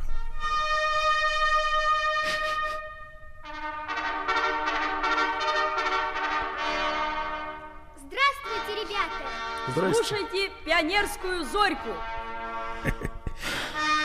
Да, Да класс. И, и вот эти, вот этот звук, это да, вот кухня, Ленинград, э, желтая лампа и чай, и вот эта передача. Я пошел в школу в 80-м году, а вы уже, друзья мои, я обращаюсь сейчас к нашим слушателям, вы слышали, как э, хихикали женские голоса? И это не случайно, потому что я очень рад, что э, девушки, ну давайте так, э, да, да, девушки э, откликнулись на нашу просьбу и приехали к нам сегодня даже в студию, не то что по какому-то там скайпу. Я очень рад приветствовать в нашей студии Екатерину Писецкую. И, Кать, доброе утро. Доброе утро. Да, юного диктора пионерской зорьки с 1982 то есть я как раз попал. Совершенно Э, верно, Да, да. по 91 когда, я так понимаю, тема по понятным, но не, не менее неприятным причинам закрылась, да? И Нонна Троиновская, Нонна, доброе утро. Доброе также. утро. Доброе Э, утро. Тоже юный диктор пионерской зорьки с 87 по 91 годы. Обе наши замечательные сегодня гости, они состоялись как радиоведущие, мастера звучания, закадровые голоса, рекламные голоса, аудиокниги. Все это было потом. Э, Катя и Нонна. Ну, вы вот... Спасибо вам огромное, что вы к нам пришли сегодня. Спасибо, да? что позвали, это очень приятно. Да, девчонки, ну вот расскажите, вы пришли в редакцию, как, как это тогда обстояло, а, ну вот дело с тем, чтобы вот девочка, школьница, да, стала радиоведущей. Как это было, Катя, как у вас это было? Совершенно неожиданно. Но, э, с другой стороны, я к тому времени уже успела а, с пяти лет, как можно сказать, поработать на телевидении, на Шаболовке в программе «Будильник». И а, вдруг мы услышали э, по радио, по той самой первой кнопке, услышали, конкурс объявляется а, в школу юных дикторов. И мне, конечно же, безумно захотелось попробовать свои силы. Мы с мамочкой поехали туда, а, поехали а, в дождь, поехали в слякоть и увидели, что улица Качалова просто вся забита людьми, вот этими зонтиками. Родители и дети стоят в очереди нескончаемой. Это было совершенно потрясающее зрелище, но мы встали в эту очередь, и мы а, дождались. И вот э, случился конкурс, и так получилось, что... Сколько вы часов отстояли-то, чтобы Ой, попасть? даже трудно сказать. Ну, часа два с половиной точно. Там быстро шло. а, запускали десятками, и... м, А в что они общем, вас там спрашивали? Ой, вы знаете, спрашивали. Мы читали стихи, мы ам, а, рассказывали немного о себе. Ну вот, собственно, и все на первом туре. А как-то так получилось, что второго меня тура сразу лишили, дали почитать еще и газету и сказали, что ты прошла. И это было великое счастье. Нонна, а как у вас было? То есть, э, Кать, э, вам было сколько тогда лет? Мне В- было 13. 13. Нонна, а вы как попали? А это был 80, по-моему, 6 или 87 год. Я, к сожалению, уже не могу восстановить в памяти. Это было давно. А, как, когда это точно было? Я помню, что это было уже вот начало перестройки, ну, конец э, Советского Союза. Э, собственно, я вот эти последние несколько лет и застал на Пионерской зорьке. В 91 году, к сожалению, все это закончилось. Но картинка была, на самом деле, очень похожая на ту, которую Катя сейчас описала.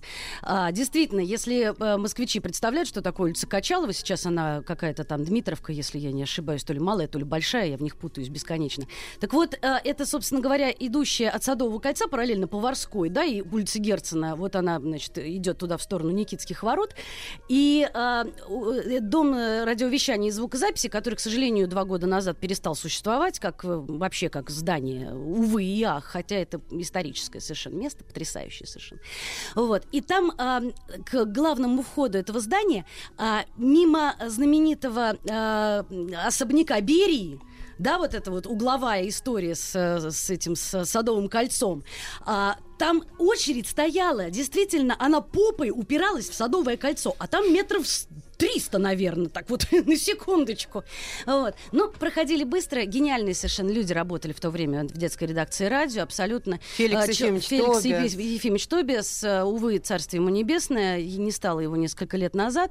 А, Человек, который придумал на самом деле детей, в радиовещании. В Советском Союзе а, в средстве массовой информации настолько стратегическом объекте пустить детей, казалось бы, с улицы, и это, было не, э, сам- это была не самодеятельность, это была профессиональная, настоящая работа.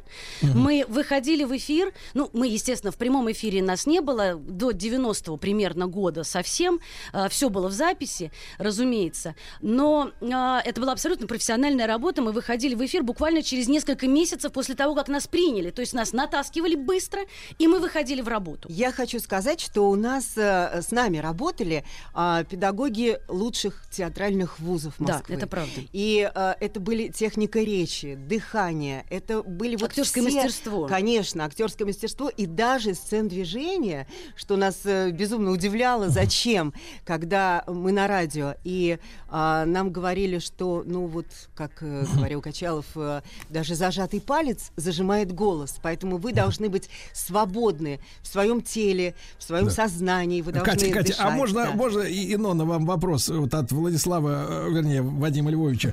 А как те, как, как вот с дыханием надо работать? Как вас э, на- тогда учили? Как правильно дышать? Да. Чтоб не задохнуться. Ну, вы знаете, э, есть э, целая система э, дыхательных упражнений, и, к сожалению, ну на радио я просто не знаю, как вам это показать. Ну, это дело не 10-минутного Это- эфира, Да, мы займем просто гораздо больше времени.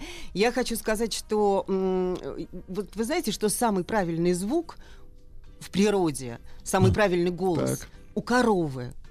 Ну, серьезно. Вот она мычит а, совершенно правильным образом. У нее поставленный голос. Она при минимальных затратах издает максимально зычные звуки. Причем Так она вот, мычит всем организмом. Да, и- и Обратите попадает- внимание, откуда у нее этот звук начинается. Он- Откуда-то из вымени. Она же начинает С мычать. практически, Вот откуда да. эти тренинги пошли. Конечно. Да, И он- а он мы же звук- дышим всем телом практически. Этот звук, он проходит резонаторы, и поэтому вот эти вот наши природные микрофоны задействованы. И мы, конечно же, тоже учились, как коровы, и дышать, и мычать. Вот отсюда, наверное, и результат. Прекрасно. Да, девчонки, ну а вот скажите, э, тексты кто делал? Работала целая детская редакция великолепных совершенно журналистов, которые отдавались э, действительно не, детские, не детской темы, не по-детски они работали по-настоящему. Хорошие журналисты настоящие, они э, Ну, создавали... они совсем взрослые, то есть сколько Нет, совсем было? взрослые. Совсем взрослые, там абсолютно взрослая редакция. Звукорежиссеров, режиссеров, э, журналистов, корреспондентов. Да, была корреспондентская Была сеть. сеть юнкоров. Да, была сеть юнкоров, таких же, как мы. То есть они бы занимались журналистикой, а мы занимались актерскими какими-то Но они делами. присылали свои материалы, они могли и дистанционно присылать их. Ну, тогда дистанционки такой не существовало. Нет, э, они брали, э, тексты, да. брали коробочку, брали микрофончик с удочкой и, значит, куда-нибудь на какой-нибудь съезд очередной комсомольский, пионерский, какой-нибудь там, э, какой-нибудь э, что-нибудь там, концерт, еще куда-то. И потом приносили эти материалы, эти материалы входили в э, пионерскую зорьку. А сценарий сам, он был на, на бумаге отпечатан, естественно, на ма- машинописное бюро работало круглосуточно в конце коридора, чтобы не шуметь, чтобы ее не слышно было. Причем, а, Ноночка, вот я хочу добавить, что кроме а, журналистских материалов, «Пионерской зорьке» часто звучали по определенным дням, по-моему, по пятницам, нет? Я могу путать. Я не помню. А, звучали очень хорошие детские рассказы. Звучал Драгунский, Носов. И читали его замечательные актеры. И вы знаете, это было великое счастье, что мы а, вот с этими актерами практически, ну вот в одной студии за одним микрофоном сталкивались.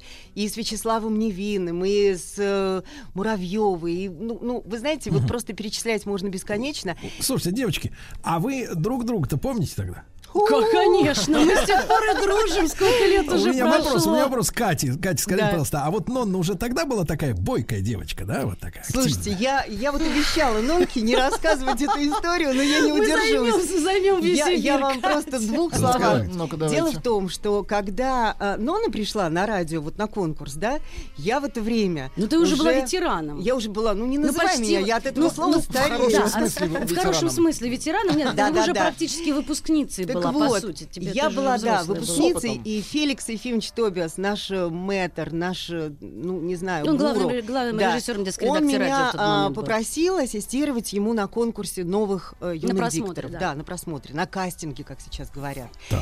И я пришла, я думала, что мне придется вот, ну, просто тетрадку вести, записывать имена, фамилии, контакты, если надо, ну, вот так. И я сижу рядышком, и идут вот эти толпы детей. И, к сожалению, очень унылое зрелище, я об этом уже рассказывала.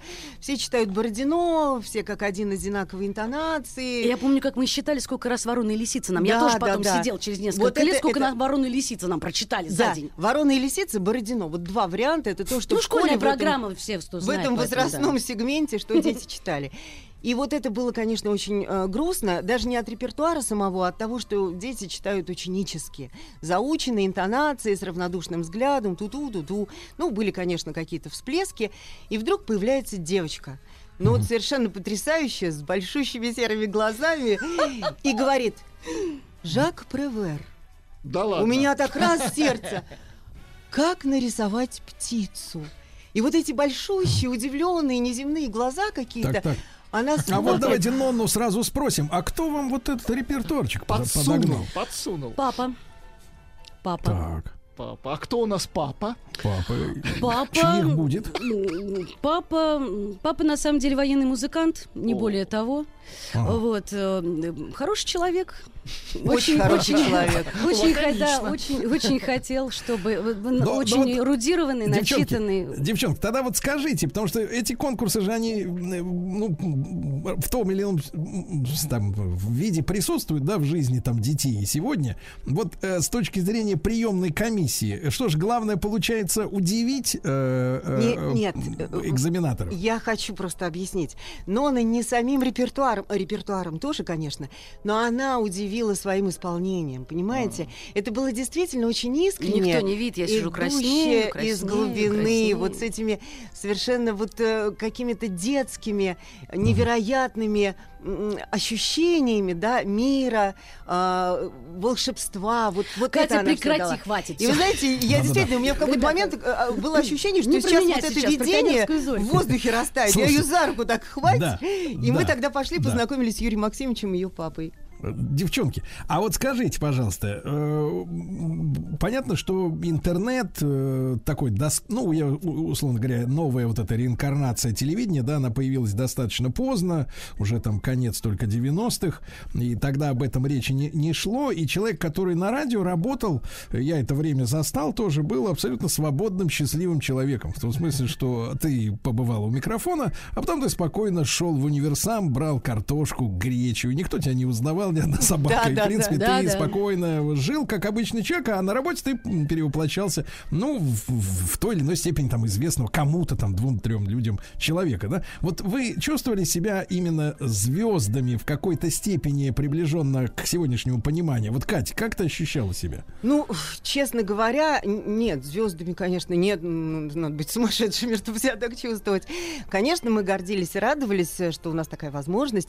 И э, самое интересное, по голосам узнавали. Вот вы не поверите, но э, голоса были, э, наверное, их немного было, вот нас всего-то по пальцам пересчитать в эфире, и они запоминались. А, мы Ну, собственно, мы ничего слаще морковки-то не видали, и мы, люди все слушали пионерскую зорьку, и все слушали радио, и центральное радио слушали все, поэтому, естественно, голоса эти были на слуху. А где это узнавание происходило вот в жизни? Да везде. Я помню даже вот, ну, вы знаете, Даже молодой магазине говорили человек со мной познакомился Так. и говорит, ой-ой-ой-ой, ну, мы с ним начали разговаривать, он говорит, «А, какой у тебя голос знакомый, где-то я тебя слышал, я тебя знаю, знаю, знаю, откуда, не могу понять. И вот это вот у людей такое Из-за было. угол, да, так кстати, сразу? кстати, я еще когда... да. дружим до сих пор. Мы когда только начали, по- на- начали программу, я э, услышала вот этот позывной. Это старый позывной, когда, который на два голоса, мальчик и девочка. А позднейший, вот то- то- то- та пионерская зорька, которую мы с Катей в- вели, там уже был записан голос дру- дру- другой, был другой позывной, там Да, только да, женский голос. Да. Вот. Это вам Тоже позывной, Сергей. Понимаю, понимаю. Слушайте, девчонки, а вы помните, э, помните э, какую-то, э, ну, вы же рассказывали там и новости, да, и читали тексты. Ну, конечно. Вот, вы что-то запомнилось, вот какая-то именно суть какой-то истории, может быть, в памяти отложилось то, что доводилось тогда читать? Или, или, в принципе, вы относились к этому целиком как актеры, которые, условно говоря, как там Вицин говорил, надо, сходя со сцены, надо выйти из образа? Да, надо раздеваться. Это правда. Не, ну там на самом деле это же такие, это периодическая журналистика, пер- периодика. Тут э, запоминать особо таких вот историй Собственно, ярких. как раз мы сейчас ехали э, сюда и подумали о том, что ведь пионерской зорьки не сохранилось. Она вся была размагничена именно по той причине, что это было проходное, э, ежедневное, ну, представьте, каждую неделю пять программ. Ну, кто это будет хранить? Она 30 с лишним лет шла. За, зачем? Это никто Там, не знаете, сохранил, какого она вся порядка, размагничена. какого порядка новости были? Ну вот, например, да, а, а, письма детей. а, Или события в каких-то школах отдельных, допустим. В школе, в школе номер 548 пионеры собрали 25 килограммов металлолома. И вот такие они молодцы, получили награды, и теперь они обещают собрать 35 килограммов металлолома. Ну, то есть вот такого, Да-да-да, именно так все, именно так все и было. Девчонки, ну а у вас э, не было сомнений а, благодаря этой работе в пионерской зорьке? Я напомню нашим уважаемым слушателям, кто только что, может быть, вышел из душа.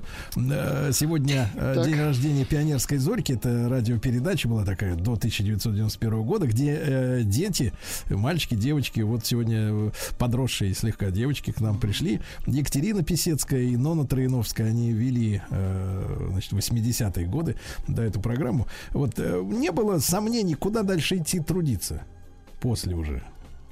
Да как-то жизнь сама э, выводила. У меня вот после радио сразу возникло э, радио в московском метрополитене, я стала голосом метро. Потом э, конкурс, э, обожаю конкурсы, конкурс на телеканал «Дважды два», и прямой эфир начался, и, в общем, там уже телевидение закрутилось, поэтому вот как-то само. Серьезный вопрос тут пришел от наших беспокойных слушателей. Зарплату платили? Да. Вы знаете, Да. да, смотри, важное. Это я, я надеялся, что мы не будем трогать этот вопрос. Я почему сказала о том, что это была абсолютно взрослая работа? Это не была самодеятельность, это Так. не было а, использование детского Так. труда, так сказать, для раскрашивания красивого эфира. Нет, мы получали зарплату. почтовыми переводами за каждую программу. 5 рублей. 5, Пять рублей, рублей. программа стоила, то есть мы получали на руки за, за вычетом почтового перевода Четыре, 4,95. Да. 4,95. Плюс- У меня квиток до сих пор один остался. Владислав Александрович хочет спросить, Плюс сколько в месяц вы, да-да-да. сколько в месяц вы записывали в среднем программу? Он об этом. Ох, вы прям посчитать. Вы знаете, я вам скажу э, по-другому. А, у моей мамы а, в научно-исследовательском институте, где она работала, Нет, давайте скажем начальник просто, вы давали отдела- маме в долг. Сколько? Вы знаете, она просто, когда узнала, сколько ее дочь в 13 лет Да. зарабатывает, Да, она руки позеленела. опустились. Да. Ага. Я Руки объясню, опустились. почему. Друзья, Я руки. объясню, почему. А, кроме а, самой пионерской зорьки, у нас еще была неплохая подработка на студии грамзаписи «Мелодия». Да, мы мы озвучивали. друзья мои, с нами сегодня Екатерина Писецкая, Нона Троиновская, юные дикторы пионерской зорьки. Всех слушателей, всех авторов, э, всех с праздником, друзья мои.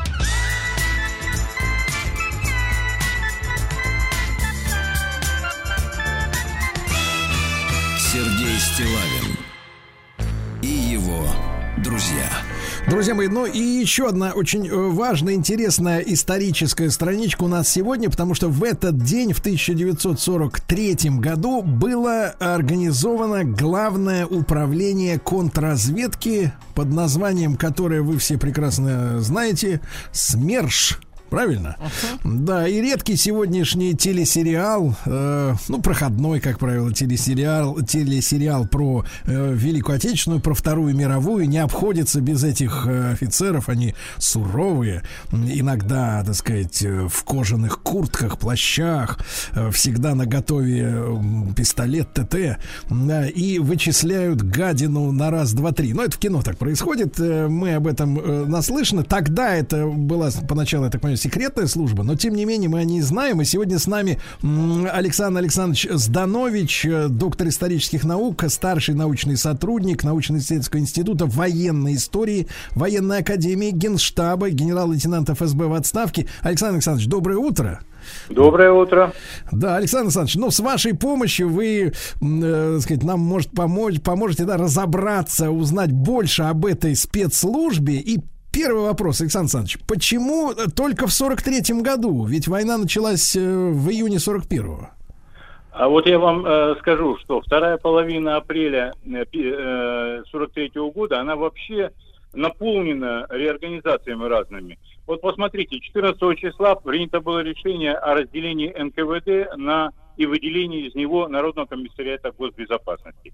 А 19-го состоялся целый каскад решений по отечественным спецслужбам. В один день, вдумайтесь, да, было создано Главное управление контрразведки СМЕРШ Наркомата обороны э, с подчиненными органами. И произошла реформа военной разведки. Главное разведное управление в этот день было разделено на две службы. Главное разведуправление, которое в дальнем зарубежье, как мы сейчас говорим, работало, и управление разведки Генерального штаба, которое курировало непосредственно фронтовую работу. Более того, в этот же день было принято решение о реформе партизанской разведки. Э, Я скажу почему. Возьмите апрель. Это как раз та оперативная пауза после Сталинградской битвы и не особо удачных наших наступлений, скачок и звезда, в результате которых мы взяли Харьков, а потом отдали Харьков. Э, Поэтому э, этот период подготовки Курской битвы готовились не только войска, но готовились спецслужбы. И вот в этот период как раз Сталин и принял решение, понимая, что войска пойдут вперед, будут освобождать наши территории от нацистов, да, э, и вот это продвижение должно эффективно быть контрразведно обеспечено. Поэтому и принято было такое решение. Сразу скажу, что один из э, тех, кто предлагал Сталину реформу, это будущий нарком госбезопасности Меркулов, он предложил сначала название «Смиринч», что означало смерть иностранным шпионам. И есть много свидетельств, что лично Сталин на одном из совещаний сказал, что а почему только иностранные шпионы? Предателей, к сожалению, и у нас хватало. Сократил название, и в итоге получилась смерть. Смерть, смерть шпионам. Так вот, это э, э, управление СМЕРШ, оно было выделено из Наркомата внутренних дел и подчинено лично Сталину. И мало того, Абакумов, э, начальник весь период существования СМЕРШа, Виктор Семенович Абакумов, он был первоначально назначен даже заместителем наркома обороны, каковым, как мы знаем, являлся Сталин, а одновременно он же э, верховный главнокомандующий. Так Сталин лично рассмотрел все документы о создании СМЕРШа, и они уже опубликованы, я их видел в архиве, с резолюциями Сталина. Все утверждены и рассмотрены с минимальными изменениями лично Сталиным. Что он определил для этой спецслужбы? Ну, естественно, что борьба с разведно-подрывной деятельностью нашего тогдашнего врага. Второе, борьба с изменой родине и дезертирство. Третье, очень важное, о нем порой забывают, оказание помощи командованию в обеспечении высокой боеготовности, боеспособности частей и соединений. И доклады командования, информирование командования систематическое о вскрытых недочетах в войсках, расследовании причин провалов боевых операций, которые привели, к сожалению, к гибели большого количества личного состава, к утратам оружия и боевой техники. И даже контрразведное обеспечение партизанского движения, включая и центральный штаб партизанского движения, тоже было передано СМЕРШу. И вот эти все реформы позволили как раз и определить и направление, по которым будет работать СМЕРШ. Александр Александрович, вот вы упомянули м, там расследование провалов, потеря техники и э, вот мобилизация именно военного духа. То есть в какой-то степени офицеры СМЕРШ дублировали еще и комиссарские должности, да, я правильно понимаю? А, Вы знаете, э, тут может быть такое впечатление внешнее, только подчеркиваю, потому что комиссарский состав, замполиты к тому времени, они действовали абсолютно гласными реальными методами. Это беседы с военнослужащими, распространение листовок различных, газет печатания и так далее, распространение опыта геройских по- подвигов наших э, бойцов и командиров. А оперативные сотрудники СМЕРШа обязаны были глубинную работу в этом направлении проводить через представленное им право ведения агентурно-оперативной работы в частях и соединениях Красной Армии. Поэтому информация СМЕРШа, в частности, вот э, что касалось и провалов операций, и политика морального состояния личного состава, она была более глубинной и обоснованной. И скажу прямо, что по всем этим вопросам немедленно представлялась информация командованию, соответственно, включая командующих фронтами.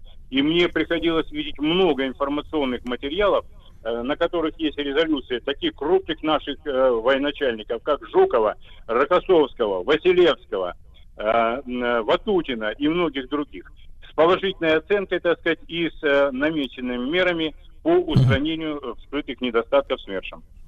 Александр Александрович, вот вы упомянули э, территории, которые освобождались от противника. Насколько э, действительно большой, разветвленной, серьезной была сеть оставляемых на освобождаемой немцами территории своих агентов? И в стык тогда вопрос, э, какие у них были задачи у этих остающихся на освобожденных территориях Ну, людей? действительно, согласно отчетным документам, а сейчас достаточно много рассекречено уже документов, и мне пришлось их анализировать, э, практически в каждом населенном пункте германская разведка и э, разведка военная и политическая оставляли свою агентурную сеть.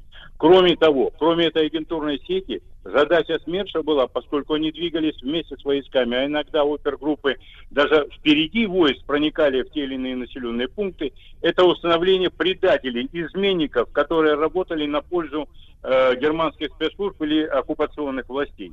Многие из них это были каратели, негодяи, которые уничтожали наше население, помогали немцам угонять людей в Германию, э, которые выдавали партизан и так далее. Таких масса примеров и фактов. И мне приходилось вот упоминать, когда я выступал на конференции, посвященной очередной годовщине Нюрнбергу, э, что первый процесс, мини-Нюрнберг, я бы его так назвал, был организован в июле месяце в Краснодаре над негодяями и предателями, которых, подчеркну, разрабатывала еще до прихода в, в Краснодар военная контрразведка, оперативные группы проникли еще до взятия Краснодара туда и арестовали этих негодяев.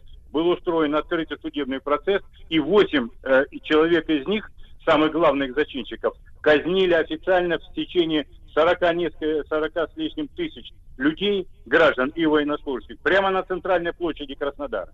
Это был еще 43 год. Александр Александрович, а вот э, помимо тех случаев, когда сотрудники СМЕРШа проникали на территорию еще занятыми, э, занятой противниками, это понятно. А в целом, почему, э, сотру... э, почему лица, которые сотрудничали с гитлеровцами, оставались на этих территориях, не уходили э, с войсками-то, с регулярными? А многие уходили. Я же не сказал, что все оставались. Оставались те, кто считал, что они могут замазать свои гнусные следы. Некоторые, и таких фактов в 43 году было вскрыто несколько, маскировались якобы под действие партизан, даже делали себе поддельные журналы боевых действий партизанских якобы. И приходилось СМЕРШу разоблачать такие партизанские отряды. Ну, например, партизанский отряд Барановского, который действовал в полосе э, Воронежского фронта. Очень большая была работа в этом плане проведена. И вот это очень важно. Но я бы, знаете, что хотел по- подчеркнуть? Вот э, у нас времени не так много, да? Остановиться вот э, некоторые публицисты, они вот все время говорят, пишут об этом и так далее, что вот чекисты, особенно смершевцы, где-то в тылу были, развлекались с медперсоналом, пили водку там и так далее, и так далее. Вот я вам хочу просто несколько примеров привести. Только за два месяца наступательных действий Воронежского фронта военные контрразведчики смершевцы потеряли около 40% личного состава, безвозвратных потерь. И начальник управления СМЕРШа вынужден был обратиться и в Москву, и к командующему фронтом Ватутину с просьбой выделить офицеров для комплектования СМЕРШа. И второй пример что когда образовались курсы СМЕРШа, как раз после создания его, это где-то до конца апреля, э, и центральные курсы были, кроме Москвы, еще в Новосибирске. Так вот, набрали первый курс 60 офицеров только исключительно из госпиталей, которые долечивались по- после полученных ран. Они никогда раньше в органах госбезопасности не работали, но проявили себя геройски, как э, фронтовые офицеры. Вот они все были зачислены, и после окончания все до одного направлены в боевые части, которые в это время проводили белорусскую наступательную операцию. Александр И, кстати, э, да. Да-да-да. А вопрос такой. А эта подготовка вот фронтовиков, она что включала? Это следовательская работа, какие-то э, опыт Как- дознавания? Как, то есть- правило, вы понимаете, следственные подразделения у нас комплектовались э, во многом э, призваны мобилизованными сотрудниками из территориальных органов госбезопасности, кто имел опыт следственной работы. Да? Вот вы помните, такой председатель Гостелерадио СССР был э, Месяцев? Месяцев. Так вот, он как раз, закончив военно-юридическую академию работая в Москве, потом стал начальником следственного отделения пятой гвардейской танковой армии, которая участвовала в Курской дуге. И написал об этом свои мемуары. Просто многие эту часть мемуаров, наверное, пропустили. Вот такие были люди. А основную часть, конечно, готовили чисто агентуристов, оперативный состав для работы непосредственно в войсках и за линией фронта. Мгм. То есть надо было, в принципе, э, работать именно с личным составом, чтобы к тебе стекалось как можно больше информации, а как, да? же, а как же, вы понимаете, ведь задача какая была? Что кроме вот основных задач, как я говорил, борьба с немецкой разведкой, стояла задача розыска. А как ты будешь искать э, проникших войска негодяев, тем более шпионов, да, если у тебя не будет негласных помощников. Эта задача перед ними стояла, и с такими людьми надо было работать. Но я сразу скажу, что никаких денег никому не платили во фронтовых условиях, это первое. Во-вторых, солдаты, офицеры добро- добровольно помогали органам контрразведки СМЕРШ, и хорошо проинструктированные многие вещи, вот если даже взять количество арестованных в войсках немецких агентов, были вскрыты как раз через таких вот людей непосредственно. Это очень важный компонент такой. И Да, даже да. некоторые Да, друзья мои, да, да, да, друзья мои, Александр Александрович, мы пр- продолжим после короткой рекламы. Александр Зданович, доктор исторических наук, э, генерал-лейтенант ФСБ в отставке, в 43-м году образован СМЕРШ. Сергей Стилавин на маяке. Друзья мои, в этот день крупная реорганизация спецслужб советских произошла, и в том числе, э, в 49 году это произошло, э, появилось Главное управление контрразведки СМЕРШ, а с нами Александр Александрович Ждан- э, доктор исторических наук и старший научный сотрудник научно-исследовательского института военной истории Военной академии Генштаба. Александр Александрович, ну вот, а если говорить о именно шпионах, которые проникли в вооруженные силы советские, понятно, что когда мы видим, опять же, эти военные сериалы, которых наснимали за последние там лет 15 куча, есть и прекрасные белорусские, и наши умельцы э, вот снимали, э, там действительно вот э, шпион в погонах какого-нибудь майора, капитана, да, это сплошь и рядом, такая классическая история. А насколько действительно этих заброшенных э, вот офицеров или э, изображавших из себя советских офицеров, э, лазутчиков, вредителей было реально много? Э, Сергей Ильич, ну я могу сказать одно, и однозначно могу сказать, что э, за весь период Великой Отечественной войны германских агентов, проникших выше уровня батальона, у нас не было. И это э, не просто, что немцы не могли, это хорошо поставленная контрразведная работа была. В тыловых районах, э, да, были где-то в складских подразделениях и так далее, а в боевых подразделениях ни одного, тем более в штабах. Некоторые же говорят, что там чуть ли не в армии шпионы были. Это, конечно, блеф абсолютный. Другой вопрос, что были, э, я бы так назвал, сознательные негодяи. Мне приходилось встречаться с немецкими агентами, по документам я имею в виду, да, которые выполняли 2, 3, 4, до 5 заданий в тылу нашей армии. Но они не проникали непосредственно в Красную Армию. Они были обмундированы э, соответствующим образом, но в части Красной Армии присоединялись в виде э, вышедших из окружения, в виде отставших от своих частей и так далее, и так далее. Но они долго не могли продержаться, как правило, их э, быстро разоблачали. А вот один из примеров я хотел сказать про э, действия, значит, и в том числе из-за фронтовой деятельности смешивцев. Вот когда проходила э, белорусская наступательная операция, известная как Багратион, да, была заброшена в тыл противника агентурно-оперативная группа «Запорожцы». Все офицеры СМЕРШа там были. Э, И радист даже офицер СМЕРШа был. Так вот, они впервые выявили, э, вы, наверное, знаете факт, я думаю, наши слушатели тоже его знают, что э, э, Рейхстаг э, защищали э, наряду с немцами еще и французские э, эсэсовцы.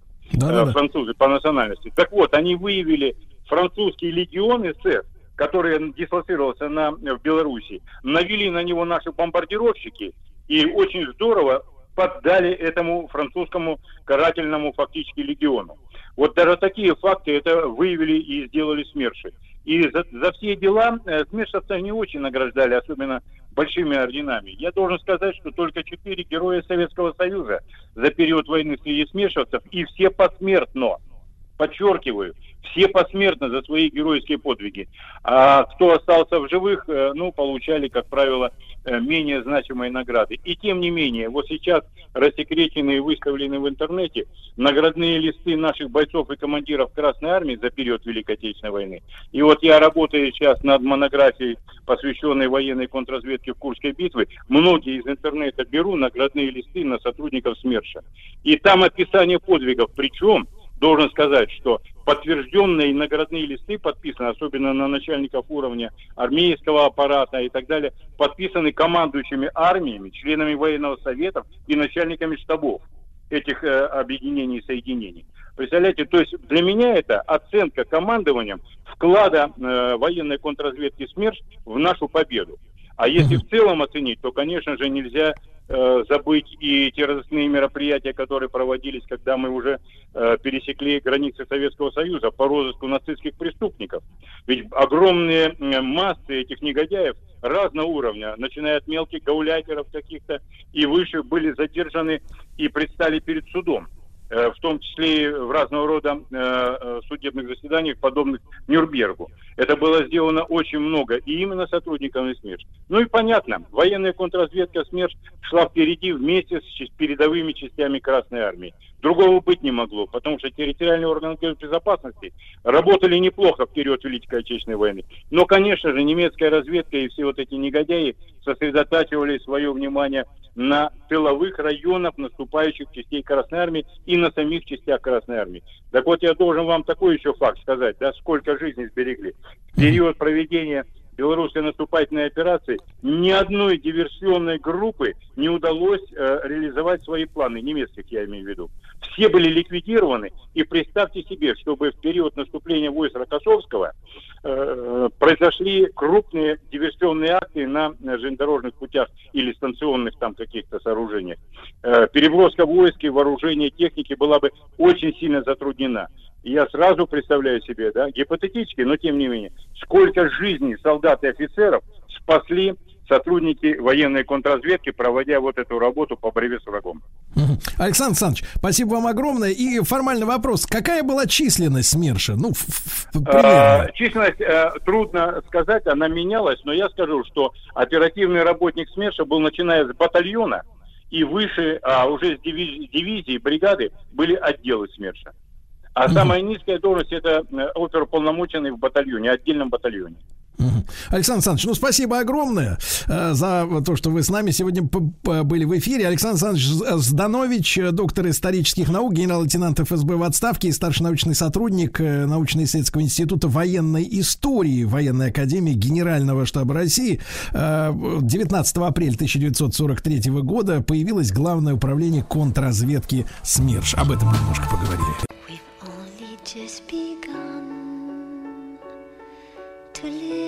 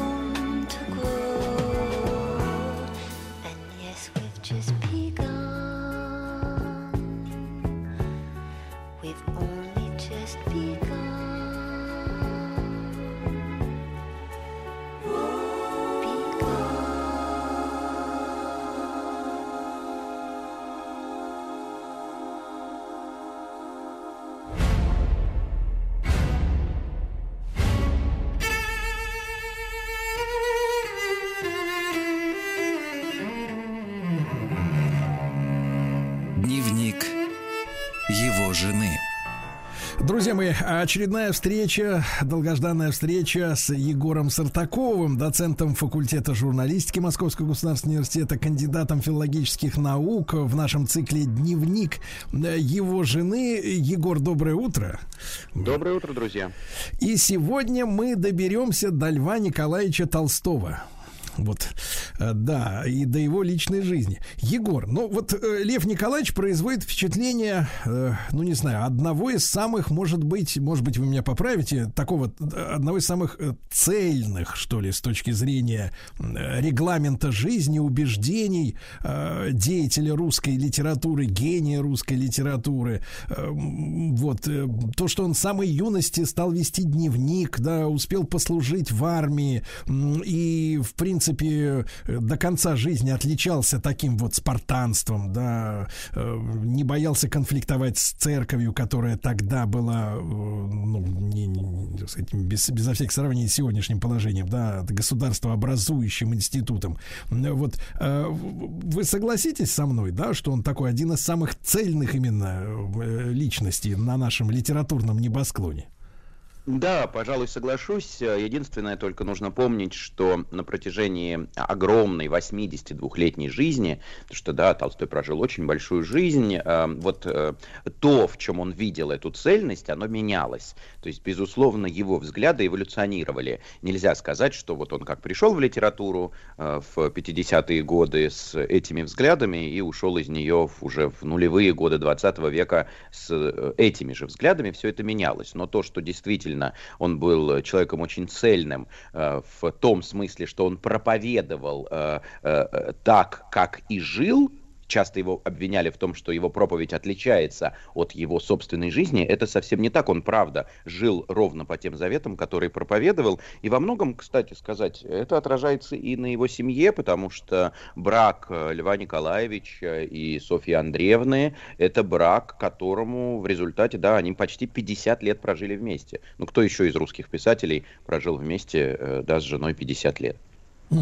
Егор, ну вот э, его встреча, его брак, это был, э, сейчас любят в последние десятилетия слово осознанность, да, вот, это осознанный выбор, это страсть, э, случай, как вы это видите? Здесь э, как будто сошлось все, что вы перечислили. И случаи, и страсть, и, э, конечно, осознанный выбор. Э, Дело в том, что к моменту знакомства а, познакомился Лев Николаевич с Софьей Андреевной в 1862 году. Льву Николаевичу уже 34, и у него, в общем, за спиной довольно серьезная жизнь, а Софья Андреевне 18. Э, Берс – это очень интеллигентное, образованное московское семейство, и Андрей Берс, известный в Москве врач, э, у него дочери Софья и Татьяна, они получили прекрасное образование, и они в Ясной Поляне, в имении Толстого, остановились буквально проездом, ехали из Тулы в Москву, дорогой остановились в Ясной Поляне за, на несколько часов, и за эти несколько часов э, Софья Андреевна поразила э, Толстого не только своей красотой, хотя она была очень красива, она поразила его своей непосредственностью, своим умением держать себя в обществе, своей эрудицией. То есть, в общем, совершенно очаровала графа. Очень короткая встреча, и после этого Берсы уехали. И дальше по дневнику Толстого, а вы правильно, Сергей, сказали, да, что он ве- ве- всю жизнь вел дневник, э, по дневнику Толстого видно, как он начинает мучиться, пытаясь определить, что это. Это просто какое-то короткое увлечение, это просто какая-то страстная вспышка, или это подлинное чувство, вот которого к 34 годам он уже ждет, и он убеждается, да, что это подлинное чувство и делает ей предложение. Егор, а если чуть-чуть а, а, а, отмотать назад, э, то э, были ли в жизни Льва Николаевича, просто Льва Толстого, юного, несчастная любовь, э, разлучение некое, ну вот какое-то страдание? Как складывались его личные отношения до вот этого знакомства?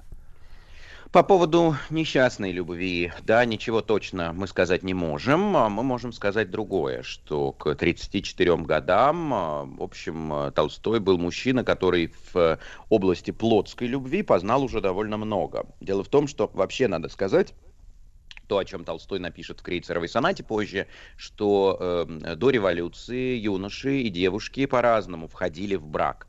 Если юноша входил уже полностью подготовленным, он знал уже все, что касается плотской стороны брака, то девушка не знала вообще ничего, потому что единственный источник информации, откуда она могла хоть что-то заимствовать, это любовные романы. Ну а в любовных романах обычно они заплакали, кинулись э, на грудь друг к другу, и потом у них родился ребенок. Что там было между заплакали и родился ребенок, совершенно не ясно. А вот юноша знал все, и Толстой как раз был таким юношей, потому что, например, на его 14-летие его старшие братья отвели его в бордель. Это был такой подарок от старших братьев, и тогда в дневнике Толстой записал «Я совершил этот акт, а потом стоял у кровати этой женщины и плакал». И э, довольно много такого будет все позже, все будет больше, больше, больше. Вот то, что он фиксирует в дневнике. Очень интересно, что сейчас при публикации дневника э, они вырезают э, вот такие интимные подробности. Мои коллеги в Институте мировой Ай-яй-яй-яй. литературы да, все это вырезается. Вот они мне привели пример такой подробности, я сейчас для наших слушателей расскажу, вот того, что они вырезали. Вот представьте, Толстой пишет в дневнике. «Иду я по Ясной Поляне, вдруг вижу, работает девка. Я ее схватил и в кусты. И вот все, мы, мы, говорит, это вырезали. И я говорю, ну, честно говоря, ну, что тут вы вырезали? Ну, ничего тут такого нет, да? Здесь не описаны какие-то физиологические подробности, здесь нет телесного низа. Зачем вырезать вон целыми абзацами, когда мы над каждым словом классика трясемся? И мой коллега грустно улыбнулся и сказал мне, Егор, когда Толстой это написал в дневнике, ему было уже 70. Ему было уже 70. Я ее схватил и в кусты. Вот Егор, вот а желание. существует, э, существует издание дневников вот без этих вот ку- купюр странных? Нет, нет, не существует. То есть уже в академическом собрании сочинений Толстого 90-томном это все уже было вырезано. Удивительно. А где же остались оригиналы? В отделе рукописей. Только в- там? То есть сам, сам дневник, да, в отделе рукописей находится. Только там, да, удивительно. Егор, так вот, э, знакомство, да, э, сам Толстой убеждается, что в нем это чувство. Но у нас сегодня может быть две трактовки, да, любви. Это вот человек проникся и взаимность. Вот э, э, взаимность для Толстого представляла интерес вообще? То есть то, что чувствует Софья Андреевна к нему? Да, да, конечно, ему это было очень важно, и поэтому после того, как он убедился, происходит очень трогательное объяснение Льва Николаевича и Софьи Андреевны. Если вы помните, как в романе Анна Каренина э, Кити объясняется с Левиным, вот э, как раз такое объяснение было у Толстого и Софьи Андреевны, он потом просто это в роман перенес, когда он взял грифельную э, доску, мел, написал первые буквы «Я-то Л, я тебя люблю», вот таким же, она ему ответила, и вот таким трогательным было это объяснение, то есть Софья Андреевна ответила э, графу взаимностью, и для него это было очень важно. Другое дело, что потом он чуть не совершил этот э, роковой шаг, который мог стоить всех их совместной жизни, потому что все уже дело идет к свадьбе, уже объявлено о помолвке, и Толстой решил, что между ним и между его супругой не должно быть никаких секретов. Ну, у 18-летнего ангела Софьи Андреевны секретов и так не было. Э, Секреты были у 34-летнего графа. И поэтому он дал почитать ей собственный дневник где было подробно описано вот все, что теперь исследователями вырезается. И Софья Андреевна в ужасе была. Она хочет разорвать помолвку. Она говорит, я не могу стать женой этого чудовища. Ой, Ну, с точки зрения объективного взгляда, Егор, он был таким же, как все в его круге. Да, да, это, это была, ну, обычная, я уже сказал, по тем временам это была обычная практика. Другое дело, что, может быть, ну, это объясняется темпераментом. Банальность скажу, но мы все разные, и темперамент у всех разный. Ну, вот Толстой был темпераментный мужчина. Егор, а как удалось вот эту неловкость, мягко говоря, за- замять? Теща в будущее вмешалась. э, Теща, мама объяснила 18-летнему Что ангелу. они все такие? Да, она сказала, у мужчины к 34 годам всегда есть какая-нибудь история, но обычно они их прячут. А тебе достался такой честный, который все эти истории показал, цени, Сонечка. То есть фактически просто мама объяснила э, дочери 18-летней, как мир устроен. И дальше еще очень интересно в дневнике Софьи Андреевны, потому что она же тоже вела дневник, и всегда очень интересно сравнивать эти два дневника. И вот Софья Андреевна в дневнике пишет у себя, что если прощать, то навсегда. Если прощать, то вообще больше никогда не возвращаться к этой истории. И вот она принимает решение простить. И прежде всего, конечно, в этот период она должна была простить что? Она должна была простить связь, а, довольно длительную уже к тому времени Толстого с крестьянкой Ясной Поляны, а, Аксиньей, вот связь, которая на этот момент была. И Аксинья как раз беременна была от графа. И вот эту связь Софья Андреевна должна была ей простить, ему простить. Мгм. Егор, а э, в продолжение тогда разговора э, складывается ощущение, что вот в конце жизни у Толстого были сложные отношения, в том числе с домашними, с супругой. Сколько э, лет длилась все-таки идиллия некая? Ну или почти. Ну, если так вот жестко делить, то идиллия длилась э, 16 лет. Это были 16 лет до кризиса 1878 года. А, Мы э, точно знаем этот кризис. Вообще с Толстым периодически случались кризисы, но кризис 78 года – это самый серьезный в его жизни, а, когда ему исполнилось 50 лет, и у Толстого возник страх – а, усилился страх, который преследовал фактически его всю жизнь. Толстой панически боялся смерти. И в 1978 году этот страх был таким сильным, что Толстой подумывал о самоубийстве. А, Парадокс, да, вот он боится смерти, но он раздумывает о самоубийстве. А чего, Э, а чего как раз- именно он э, боялся? Что именно его так пугало? Смерти. Он боялся того, что смерть обесмысливает человеческую жизнь. Зачем вообще что-то делать? Зачем эм, ходить на работу, читать лекции, слушать, я не знаю, там э, друзей, э, если после тебя, э, цитирую вам дневник Толстого, останется крошево ребер и исходящие паром кишки. Если после тебя ничего не останется. И смерть обесмысливает человеческую жизнь. И вот этот страх, он стал очень сильный для него. И в этот период он полностью переосмыслил свою жизнь. То есть произошло полное, да, произошла полная переоценка его жизненных ценностей и в том числе его взгляда на семью, на то, как должна быть устроена семья. И вот здесь начинается расхождение с Софьей Андреевной. А в чем, вот если он переоценил, да, то э, он нашел какой-то выход для своего, прежде всего, э, психического благополучия и, и в смысле жизни, и вот в семейной жизни в том числе. Э, Но если в смысле жизни точно нашел, потому что человек, который так панически боялся смерти, за три месяца до смерти в дневнике написал «Смерть – это предрассудок». Никакой смерти нет. То есть он абсолютно был в этом уверен, теперь уже в конце жизни, что смерть – это предрассудок. А что касается семейной жизни, то важно для Толстого, что этот кризис пришел к нему тогда, когда у него уже все было. Когда он уже известный писатель, у него огромная семья. На минуточку, друзья, Софья Андреевна родила ему 13 детей. 13 детей, да, то есть это огромная-огромная семья, он известный писатель, у него все есть, и пришел кризис, и он понимает, что вся его предыдущая жизнь была ошибкой. Это значит, что мы должны э, отказаться от жизни господ, мы должны сблизить жизнь дворян и крестьян, и мы должны жить по нормам крестьянской жизни.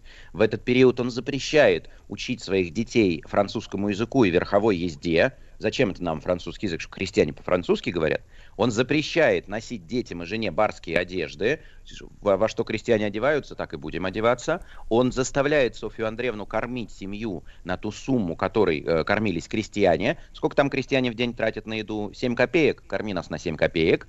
И он отказывается от всех авторских прав на свои произведения. Он говорит, печатайте, публично заявляет, печатайте, что хотите, гонорары мне не нужны. А его гонорары – это их единственный источник дохода. И в этих условиях Софья Андреевна просто героически встает на защиту семьи. И вот тут у нее как раз вырвется это известное, он проповедует любовь ко всему человечеству, но ненавидит собственных детей. Это неправда. Толстой не ненавидел собственных детей, но вот он правда считал, что по тем принципам, которые исповедую я, я ем на 7 копеек, я не ношу барскую одежду, вы все должны жить по этим принципам.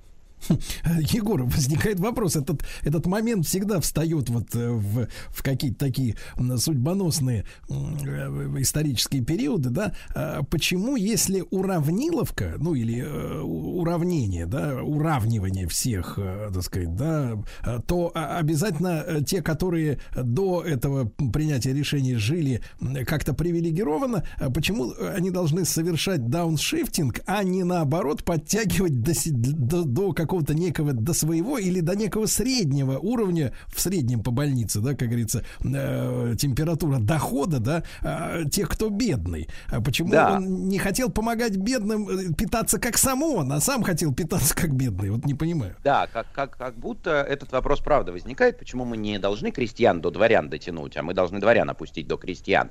Но здесь важно еще раз подчеркну, что вот этот кризис 78 года пришел к нему, когда он был дворянин. То есть жил как дворянин. Это значит, вполне рационально думает Толстой, он об этом пишет в исповеди, что если я не хочу повторения этой ужасной депрессии, если я не хочу повторения этого кризиса, жить надо по-другому. Если не дворянин, значит, на, пожалуйста, тебе крестьянин. Ну, а по поводу помощи, тут, э, надо сказать, Толстого упрекнуть не в чем. Напомню, друзья, что в 90-е годы в России разразился страшный голод. 91-й, 92-й, 93-й, это три года не урожая, это страшный голод. Это когда крестьяне средней полосы России кору ели. Э, тогда есть было совсем нечего. Так вот, Толстой в нескольких губерниях организует столовые, встает во главе комитета голодающим. То есть Толстой был социально очень чувствительный чувствительный человек. Он э, кормит, у него там было около 200-250 столовых в Тульской, в Рязанской губернии, кормит этих крестьян бесплатно совершенно, да, занимается организацией помощи. И довольно быстро, вот как раз в этот период, приходит к выводу, что э, благотворительность, он пишет в одной из статей, вдумайтесь, благотворительность это блевотина, которая рвет богачей и мелкими подачками ситуацию не изменить. И говорит, народ голоден от того, что мы слишком сыты. Угу. Егор, а вот реакция э, Софьи Андреевны понятна. А, а вот дети оставили вот от таких э, изменений в своей жизни, когда выкинули э, коней, французский, еду вкусную, да, вот что, как дети на это смотрели? Да, здесь тоже это вот ровная ситуация, описанная в повести Крейцерова соната у Толстого, когда он пишет, что дети не добавляли в нашу семью мира. Там, если помните, у главного героя Крейцерова сонаты двое детей, мальчик и девочка. Они не добавляли в нашу семью мира, а наоборот, один ребенок встал на сторону мамы, а другой на сторону папы. Вот ровно это произошло в детях самого Льва Николаевича, потому что э, с, часть детей поддержала с маму Софью Андреевну, а часть детей стала ярыми адептами толстовства и встала на сторону отца, то есть стали исповедовать эти же принципы, потому что они к этому времени у Толстого уже сложились в такую единую общую модель. А они, простите, Егор, э, хаотически раскололись на эти два лагеря или по возрасту? Э, нет, ха- хаотически. Насколько я понимаю, хаотически, да. Угу.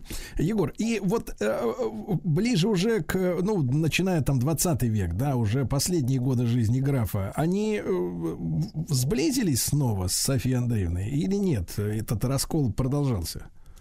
Э, Ну, какое-то напряжение точно продолжалось, но он все-таки, они прожили вместе э, вот столько лет. И вы знаете, еще об одном факте расскажу, который мне очень нравится. Когда э, Лев Николаевич умер, Софья Андреевна его пережила на 7 лет, она прекрасно понимала значение своего мужа, и первые экскурсии по Ясной Поляне водила она еще до революции. И она разбирала вещи, которые остались после умершего мужа. И она нашла письмо, а, которое было адресовано ей, написано за 13 лет до смерти. Оно не было отправлено. И вот теперь она читала это письмо, и как будто с того света слышала его голос. Вот вы вдумайтесь в эти строки. «С любовью и благодарностью», пишет Толстой, «вспоминаю длинные 35 лет нашей жизни. В особенности первую половину этого времени, когда ты со свойственным твоей натуре материнским самоотвержением так энергически и твердо несла то, к чему считала себя призванной. Ты дала мне и миру то, что могла дать, дала много материнской любви и самоотвержения, и нельзя не ценить тебя за это. Благодарю и с любовью вспоминаю, что ты дала мне. То есть вот посмотрите, да, какое теплое письмо а, пишет Толстой, ну вот буквально с того света Софье Андреевне. Почему же он его не передал при жизни? А э, дело в том, что э, за 13 лет до смерти он предпринял первую попытку бегства. Он хотел уйти из дома, и это было прощальное письмо. Бегство не состоялось, поэтому письмо не было отправлено. Угу. Егор, и раз уж эту тему мы затрагивали, вот этих э, внебрачных детей, насколько у графа могло бы быть? Которых, Могло бы сказать, быть, да, могло бы быть и было, в том числе от этой крестьянки, но внебрачные дети до революции считались бастардами, они не считались детьми, поэтому их судьба, ну, я даже не могу вам ничего сказать по поводу этой судьбы. Хорошо. Егор, спасибо, как всегда, вам огромное. Егор Сартаков, э, доцент факультета журналистики Москов- Московского государственного университета, кандидат филологических наук в нашем большом цикле «Дневник его жены». Весь цикл на сайте радиомаяк.ру в любое удобное для вас время. Прошу.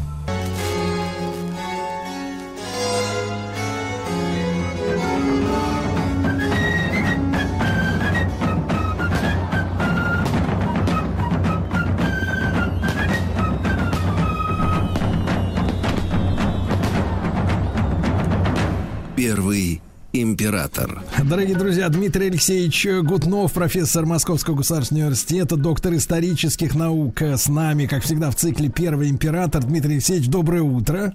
Доброе Да. утро, Сергей. Дмитрий Алексеевич, вот хотел перед тем, как вы начнете замечательную очередную лекцию, уточнить у вас один момент. Э, Вы знаете, нам пишут слушатели, и э, вот сегодня в одном из писем я встретил такую сентенцию, что, мол, царь наш Петр, э, когда болел, э, всякий раз требовал себе кислых щей и валенки. Вот.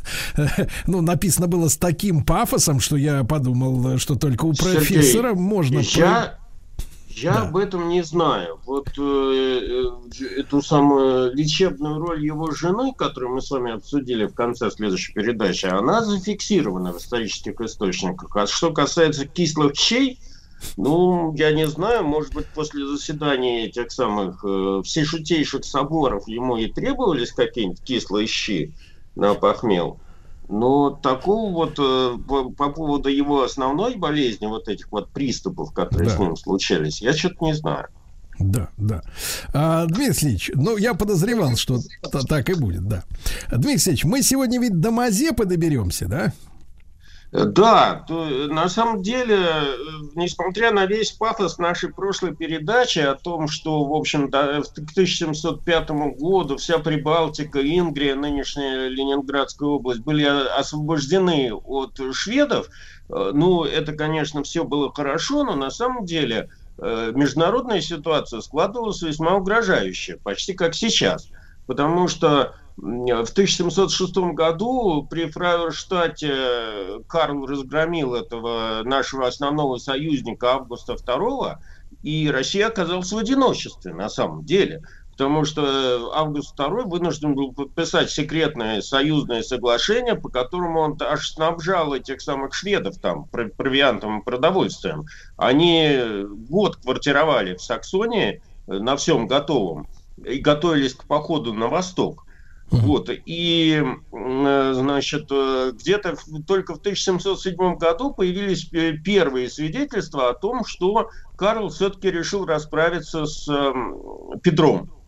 И в сентябре 1707 года он выдвинулся на восток, значит, он подступил к Варшаве, в общем, там особо брать ему не- нечего было, потому что э, этот самый Август II был королем, которого еще вдобавок Карл отстранил от престола. Вот, э, значит, э, теперь к февралю 1708 года шведские войска вышли к Гродно, и в июне 1708 года значит, э, пере- п- подступили к, э, к, Березине. Э, Я говорю, в общем, сейчас это, конечно, интересно э, э, как бы изучать в каком смысле. Вот э, сейчас передвижение, конечно, кратно быстрее происходит, как мы видим по тем же самым передачам из зонок боев. А тогда вот движение войск было довольно медленным. Вот видите, значит, от э, Гродно до м, Березины они шли там чуть ли не полгода. А, э, русская армия, русский отряд, к- корпус под командованием Репнина пытался э, под Головачевым задержать шведов, но э, это им не удалось. Э, Карл XII взял Могилев, переправы через Днепр, и тут вот появляется фигура э, Мазепы. Значит, надо иметь в виду, что Иван Степанович Мазепа, э, гетман тогдашний, украинский, находился в союзе э, с э, Петром. Э, вообще говоря, он происходил из очень, как бы это сказать, э, ну, из э, высокопоставленной семьи. Его отец Адам Степан Мазепа был одним из соратников Богдана Хмельницкого. А, Значит, соответственно, Мазепа даже и при как бы украинской, э, польской власти, в общем, как бы род Мазепы был весьма а, обеспеченным. А, Ну, а потом Мазепа вообще получил соответствующее положению отца образование. Он закончил Киево-Могилянскую академию, иезуитский коллегиум во Львове. значит, и продолжил свое обучение за границей. Побывал в Голландии, в Италии, в Германии. То есть, правильно ли я понимаю. Дмитрий Алексеевич, что был он не православного вероисповедания? Нет, нет, нет, он был вполне православного вероисповедания. Иезуитский коллегиум, э, значит, как бы не требовал э, перехода религии, э, официального перехода в другое вероисповедание. Они как бы давали образование, но, как мы знаем, образование это такая мягкая сила. Ты вместе с образованием получаешь еще и какие-то этические, нравственные устои и тому подобное. Вот. Э, Так что Мазепа свободно владел русским, польским, татарским, латынью, итальянским. Вообще сейчас, если почитать про Мазепу современную историческую литературу на Украине, его там э, выдают за просветителя и гуманиста. Теперь, что касается э, его, так сказать, связи с Россией. Вообще говоря, он сильно понравился Василию Васильевичу Голицыну, э, который во время заключения своего э, этого знаменитого вечного мира с Польшей э, был заинтересован в том, чтобы на юге среди запорожских казаков у него был кто-то свой. И вот этим своим э, был выбран культурный, образованный Иван Мазепа, молодой к тому времени. 25 июля 1687 года на казацкой ладе, раде под Коломаком, в общем, при наличии русских денег и близости, так сказать, этого Голицына, э, в общем, э, бы- э, этот Мазепа был избран гетманом вместо левобережного гетмана Самойловича. И э, благорасположение Голицына, в общем, привело к тому, что целое десятилетие Мазепа благополучно занимал этот гетманский престол, лавируя между э, правилами казацкой демократии и требованиями так Москвы. А э, когда к власти при Так, так, то так. это открыло перед Мазепой новые возможности. Поним- Был старше Петра, ему было в это время 50 лет. Э, И он стал одним из ближайших союзников э, и советников Петра, когда тот строил планы по европеизации страны. Благо, как бы сам Мазепа был вполне э, европеизирован. Э, Кстати говоря, с подачи Мазепы в русском э, церковном этом клире появилось довольно много э, украинских этих иерархов. Потому что главным, так консервативным противником Петра было наше духовенство консервативное. И Петр решил, э, так сказать, э, получить поддержку от более, так сказать, европеизированного православного духовенства с Украины. А где И- он, вот, Дмитрий Алексеевич, вы понимаете момент, где прошли, м, да, как-то вот э, просмотрел Петр Алексеевич-то э, предателя Как, э, будущего? я вам скажу, не, не то чтобы он просмотрел. Дело в том, что э, вот, э, конечно, Мазепе доверяли, с ним дружили, он, был, он дружил с канцлером Головкиным, с Шереметьевым и тому подобное. Но началась Северная война. И э, хотя, так сказать, эм, Украину напрямую военные действия не касались, потому что все-таки они находились в ассоциированном членстве с Россией, Мазепа не мог абстрагироваться от изменившейся ситуации. Русская армия пополнялась казацкими сотнями запорожцев. Э, Значит, э, но поначалу война была неудачной. А, э, Другое дело, что пользуясь э, разгромом Августа II и ослаблением Речи Посполитой, Мазепа, по сути дела, стал контролировать всю Украину, и западную, и восточную. Это, значит, поляки возмущались, ну, Петр считал, так сказать, временно их союзниками, и он доверял Мазепе. И даже в благодарность этому купил ему титул князя Священной Римской империи. Но когда шведы вторглись на Украину, Петр расценил это как интервенцию на свою территорию, пусть и обладавшую определенными автономными правами. А Мазепа считал свое подданство царю результатом соглашения, примерно такое, которое они сейчас добиваются на Украине, э, при котором каждая из сторон должна выполнять свои условия. В общем, складывалась в выполнении простая такая и военная ситуация, и политическая. Поэтому она усугубила этот конфликт. Строго говоря, Петр получал доносы от Мазепы, начиная с 1689 года, но не хотел им верить. Доносчиков наказывали, а э, Гетману доверие только возрастало. Сейчас уже мы знаем, что первые, так сказать, контакты Мазепы со шведами состоялись в конце 1705 года, а потом Мазепа вступил в тайные переговоры с шведской стороной. А что ему обещали-то шведы? То есть, как бы, как он им э, продался-то? Ну, все то же самое. Тоже независимость, незалежность, и те же старые казацкие, так сказать, эти, с- главное, так сказать, понимаете, проблема украинской государственности, они не могут стать государством. Они все время хотят э, получать какие-то деньги, бенефиции за счет кого-то, но пользоваться правами полноценного государства. Собственно, мы это наблюдаем и сейчас. Уже Это такая историческая колея, как говорится. Вот. Значит, э, ну и в конце концов, в январе 1708 года, чтобы, чтобы как бы все эти э, не- недомолвки разрушить, как бы царь э, по- по- по- попросил Меньшикова смотаться с- к этому Мазепе, чтобы проверить его здоровье. Потому что отказывался от контактов с царем под предлогом того, что он как бы сильно болен. Да. Болел, болел, чихал, кашлял, не хотел видеться с стари-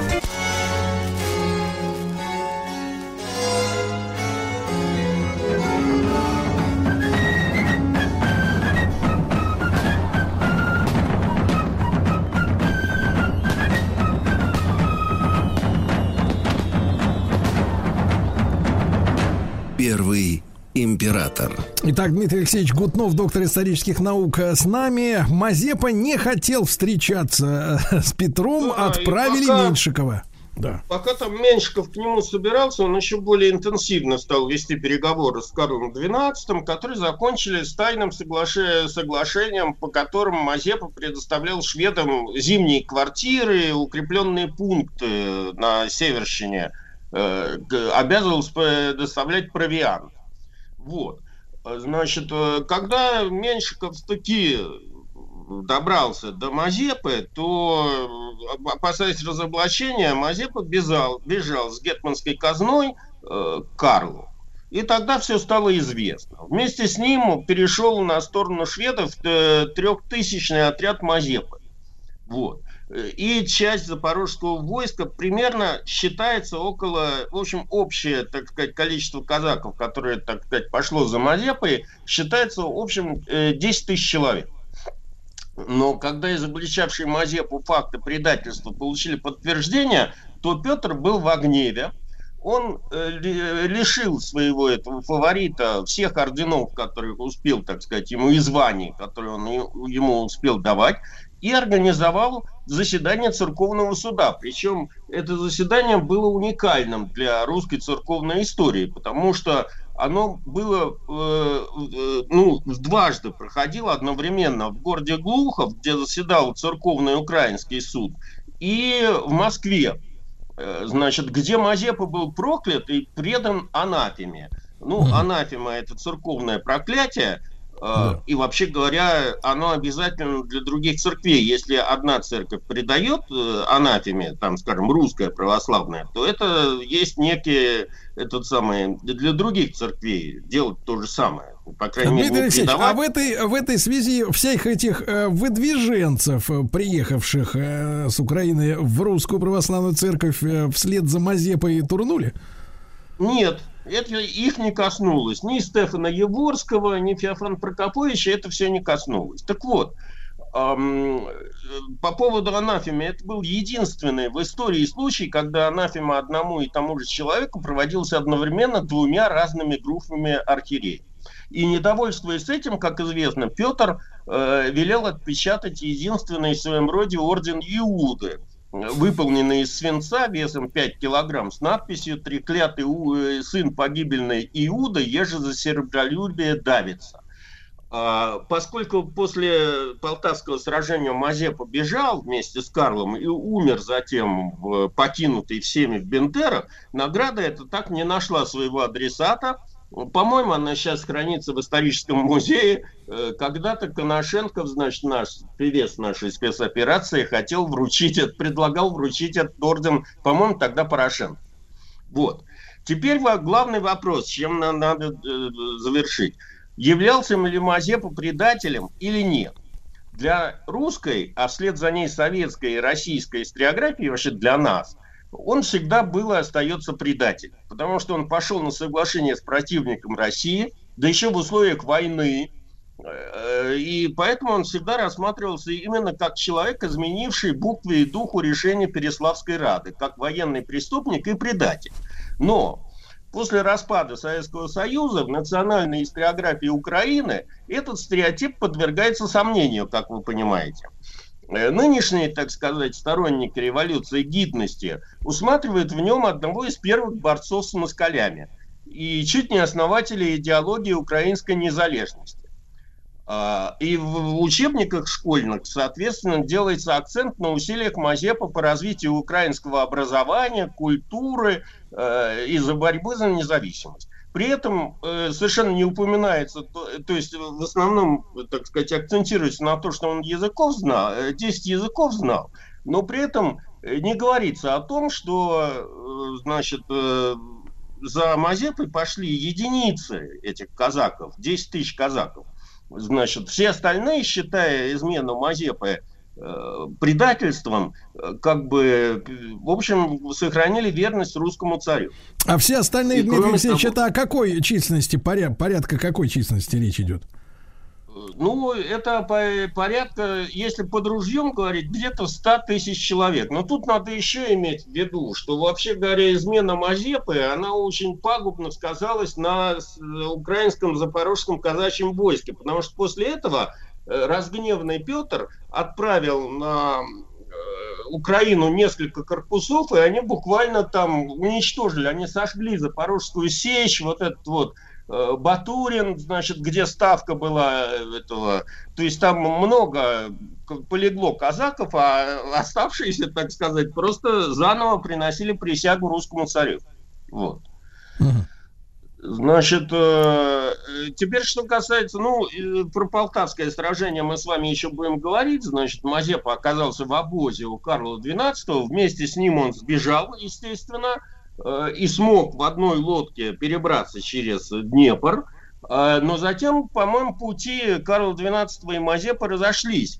Потому что Карл XII стал почетным гостем с этого османского султана, а Мазепа оказался, значит, как бы никому не нужным. И вы будете смеяться. Вы знаете, от чего он умер? Он умер всем, всеми покинутый от педикулеза. Э, Я не помню, кто его видел, последний человек. Э, Он видел умирающего Мазепу в одиночестве, э, всего об этом самом в овшах. Понимаете? То есть его съели гниды. Ну, в общем, как бы так. Можно говорить современным языком. Ужас какой. Но Петр Алексеевич-то пересмотрел свою концепцию-то, как надо вот людей проверять и доверять после этого случая. Ну, понимаете, как бы у него там много было. У не- Тот же Меньшиков постоянно вызывал нарекания, потому что э, он все время, значит, что-то воровал. И на него шли постоянные доносы. И Петр как бы э, ценил Меньшикова за его как сказать, деловые, там, военные и прочие качества положительные. Но в какой-то момент, но это было уже позже, значит, э, скрывать это было нельзя. И как бы э, Петр после с- смерти Лефорта говорил, э, что осталась у меня одна рука, бороватая, но верная. Понимаете, вот него такое отношение. Да, Дмитрий Алексеевич Гутнов, доктор исторических наук в нашем цикле «Первый император». Спасибо большое. Еще больше подкастов «Маяка» насмотрим.